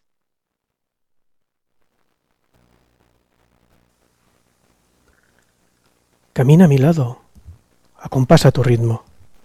Tengo tanto que decir, tanto que escuchar. La luna ya marchó, el sol despereza. Un día más. Es el regalo mejor. ¿Me das la mano? Juntos no caeremos. Perseguimos el horizonte a besos, a caricias, con sonrisas. Camina a mi lado. Nada será igual. Dan ganas ¿eh? de, caminar. como, lo cuenta, como te va enredando en el poema, ¿no? Es que suelen ser breves, pero, pero maravillosos. Me encanta mi Ángel recitando. Eh, y, tiene, y tiene una voz entre, hay una inocencia, hay una suavidad en su voz que te invita a seguir escuchando, a acompañarlos, a coger esa mano. Efectivamente. Y ahora vamos a pasar a un debutante, pero que a partir de ahora prácticamente lo vamos a poner como fijo discontinuo, ¿vale? Que es Darth Vader, que es mi, mi paisano, Miguel, eh, con un pedazo de, de, poema y de recitado, que, ¿cómo se llama, Ceci? Lascivia asumida. Lascivia asumida. Fernando, cuando lo tengas.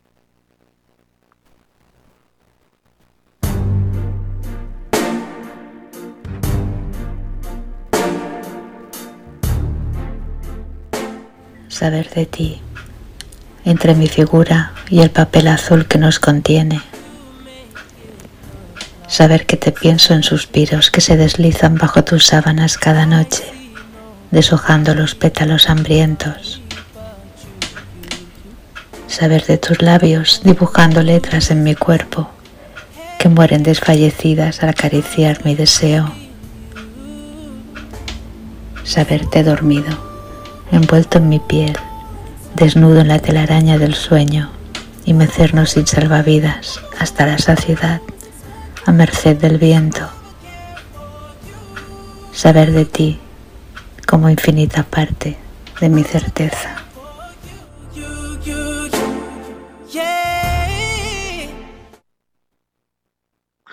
Bueno, como habréis visto, no era mi paisano Miguel, ya quisiera yo que tuviese esa voz, ¿vale? Cuando nos tomamos unas cervecitas. es, es, el poema de Serendipity de nuestra Ya. queridísima y admirada Serena, eh, que se llama Desnudo, Desnudo Azul y que es una maravilla. Yo no sé si tendremos por ahí a mano el link de Darth Vader para ponerlo. A ver, déjame ver. Y si no, pues eh, lo ponemos el próximo día y sin ningún problema. ¿Qué te ha parecido, Gabriel, mientras el recitado de Serena? Bueno, ya he cogido el micrófono. La verdad es que es- ha sido un poema muy. da mucho efecto, ¿eh? Y, muy, sí, sí. Muy bello. Ya me, me- me extrañaba que tu amigo tuviera esa voz, pero.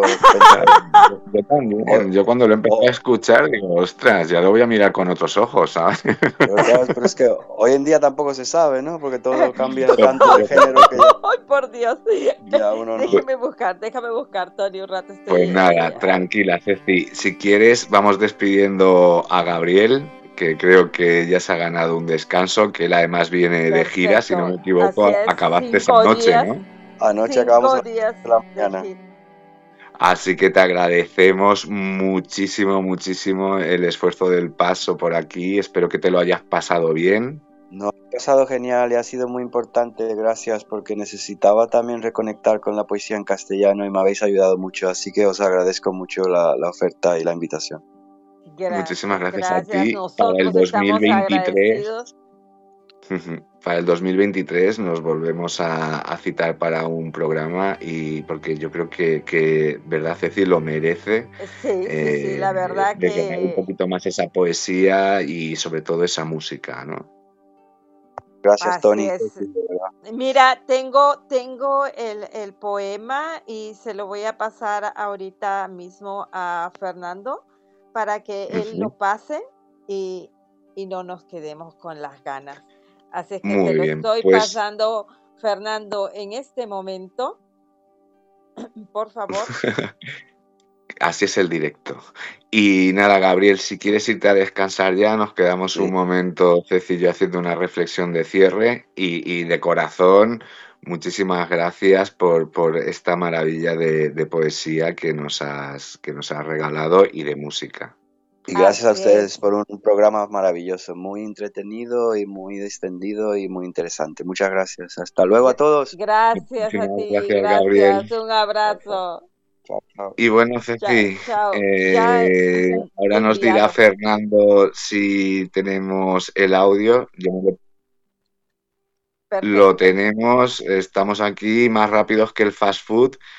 Así que si quieres, Ceci, nos despedimos Despedimos. con el poema de Darth Vader, dando muchísimas gracias a toda la gente del foro, a toda la gente que nos escucha, a estos dos grandiosos invitados y a todos los países de do- donde se nos sigue, ¿no? Así es, así es, Tony. Muchas, muchas gracias. Serena escuchó su poema. Y bueno, y ahora vamos. Muchas gracias a todos nuestros amigos, Con el de Madeleine, Miguel. a todos. Solo Sí, deciros una cosa antes de cerrar, ¿vale? De aquí a 15 días tenemos el super programa. Así Va es. a estar con nosotros la grandiosa escritora argentina Gabriela Margal en un especial de dos horas que va a estar lleno de sorpresas. Así que no nos podéis faltar hasta a- de aquí a dos semanas. A dos solamente dos semanas. Los esperamos. Escapar al sentido, noches de lujuria por este amor conocido y tu sabiduría, sudores, caricias, besos, locuras. Recorrer tu mente lascivia sumida, perdidos los dedos, mi oscuridad querida. Senderos marcados, fidelidad absoluta, gemidos soñados y ninguna disputa, sudores, caricias, besos, locuras, morir amando, siempre abrazado, rotas las reglas, me siento halagado, ya sufro pensando ante tu partida. Y en el próximo asalto con locura enfermiza. Muchísimas gracias a todos por un día más disfrutar de este momento de trópico de letras, de la cultura, de las entrevistas y sobre todo del buen hacer de todo el mundo. Gracias desde Grupo Radio Cómplices a Tony, a Ceci, a los invitados y sobre todo a los que participáis en el chat. Lo dicho, dentro de 15 días en Grupo Radio Cómplices, Trópico de Letras con Tony, Ceci y todas las sorpresas que conlleva. Un abrazo, feliz día, feliz tarde, feliz noche, según donde nos escuchéis o cuando nos escuchéis. Carpe diem.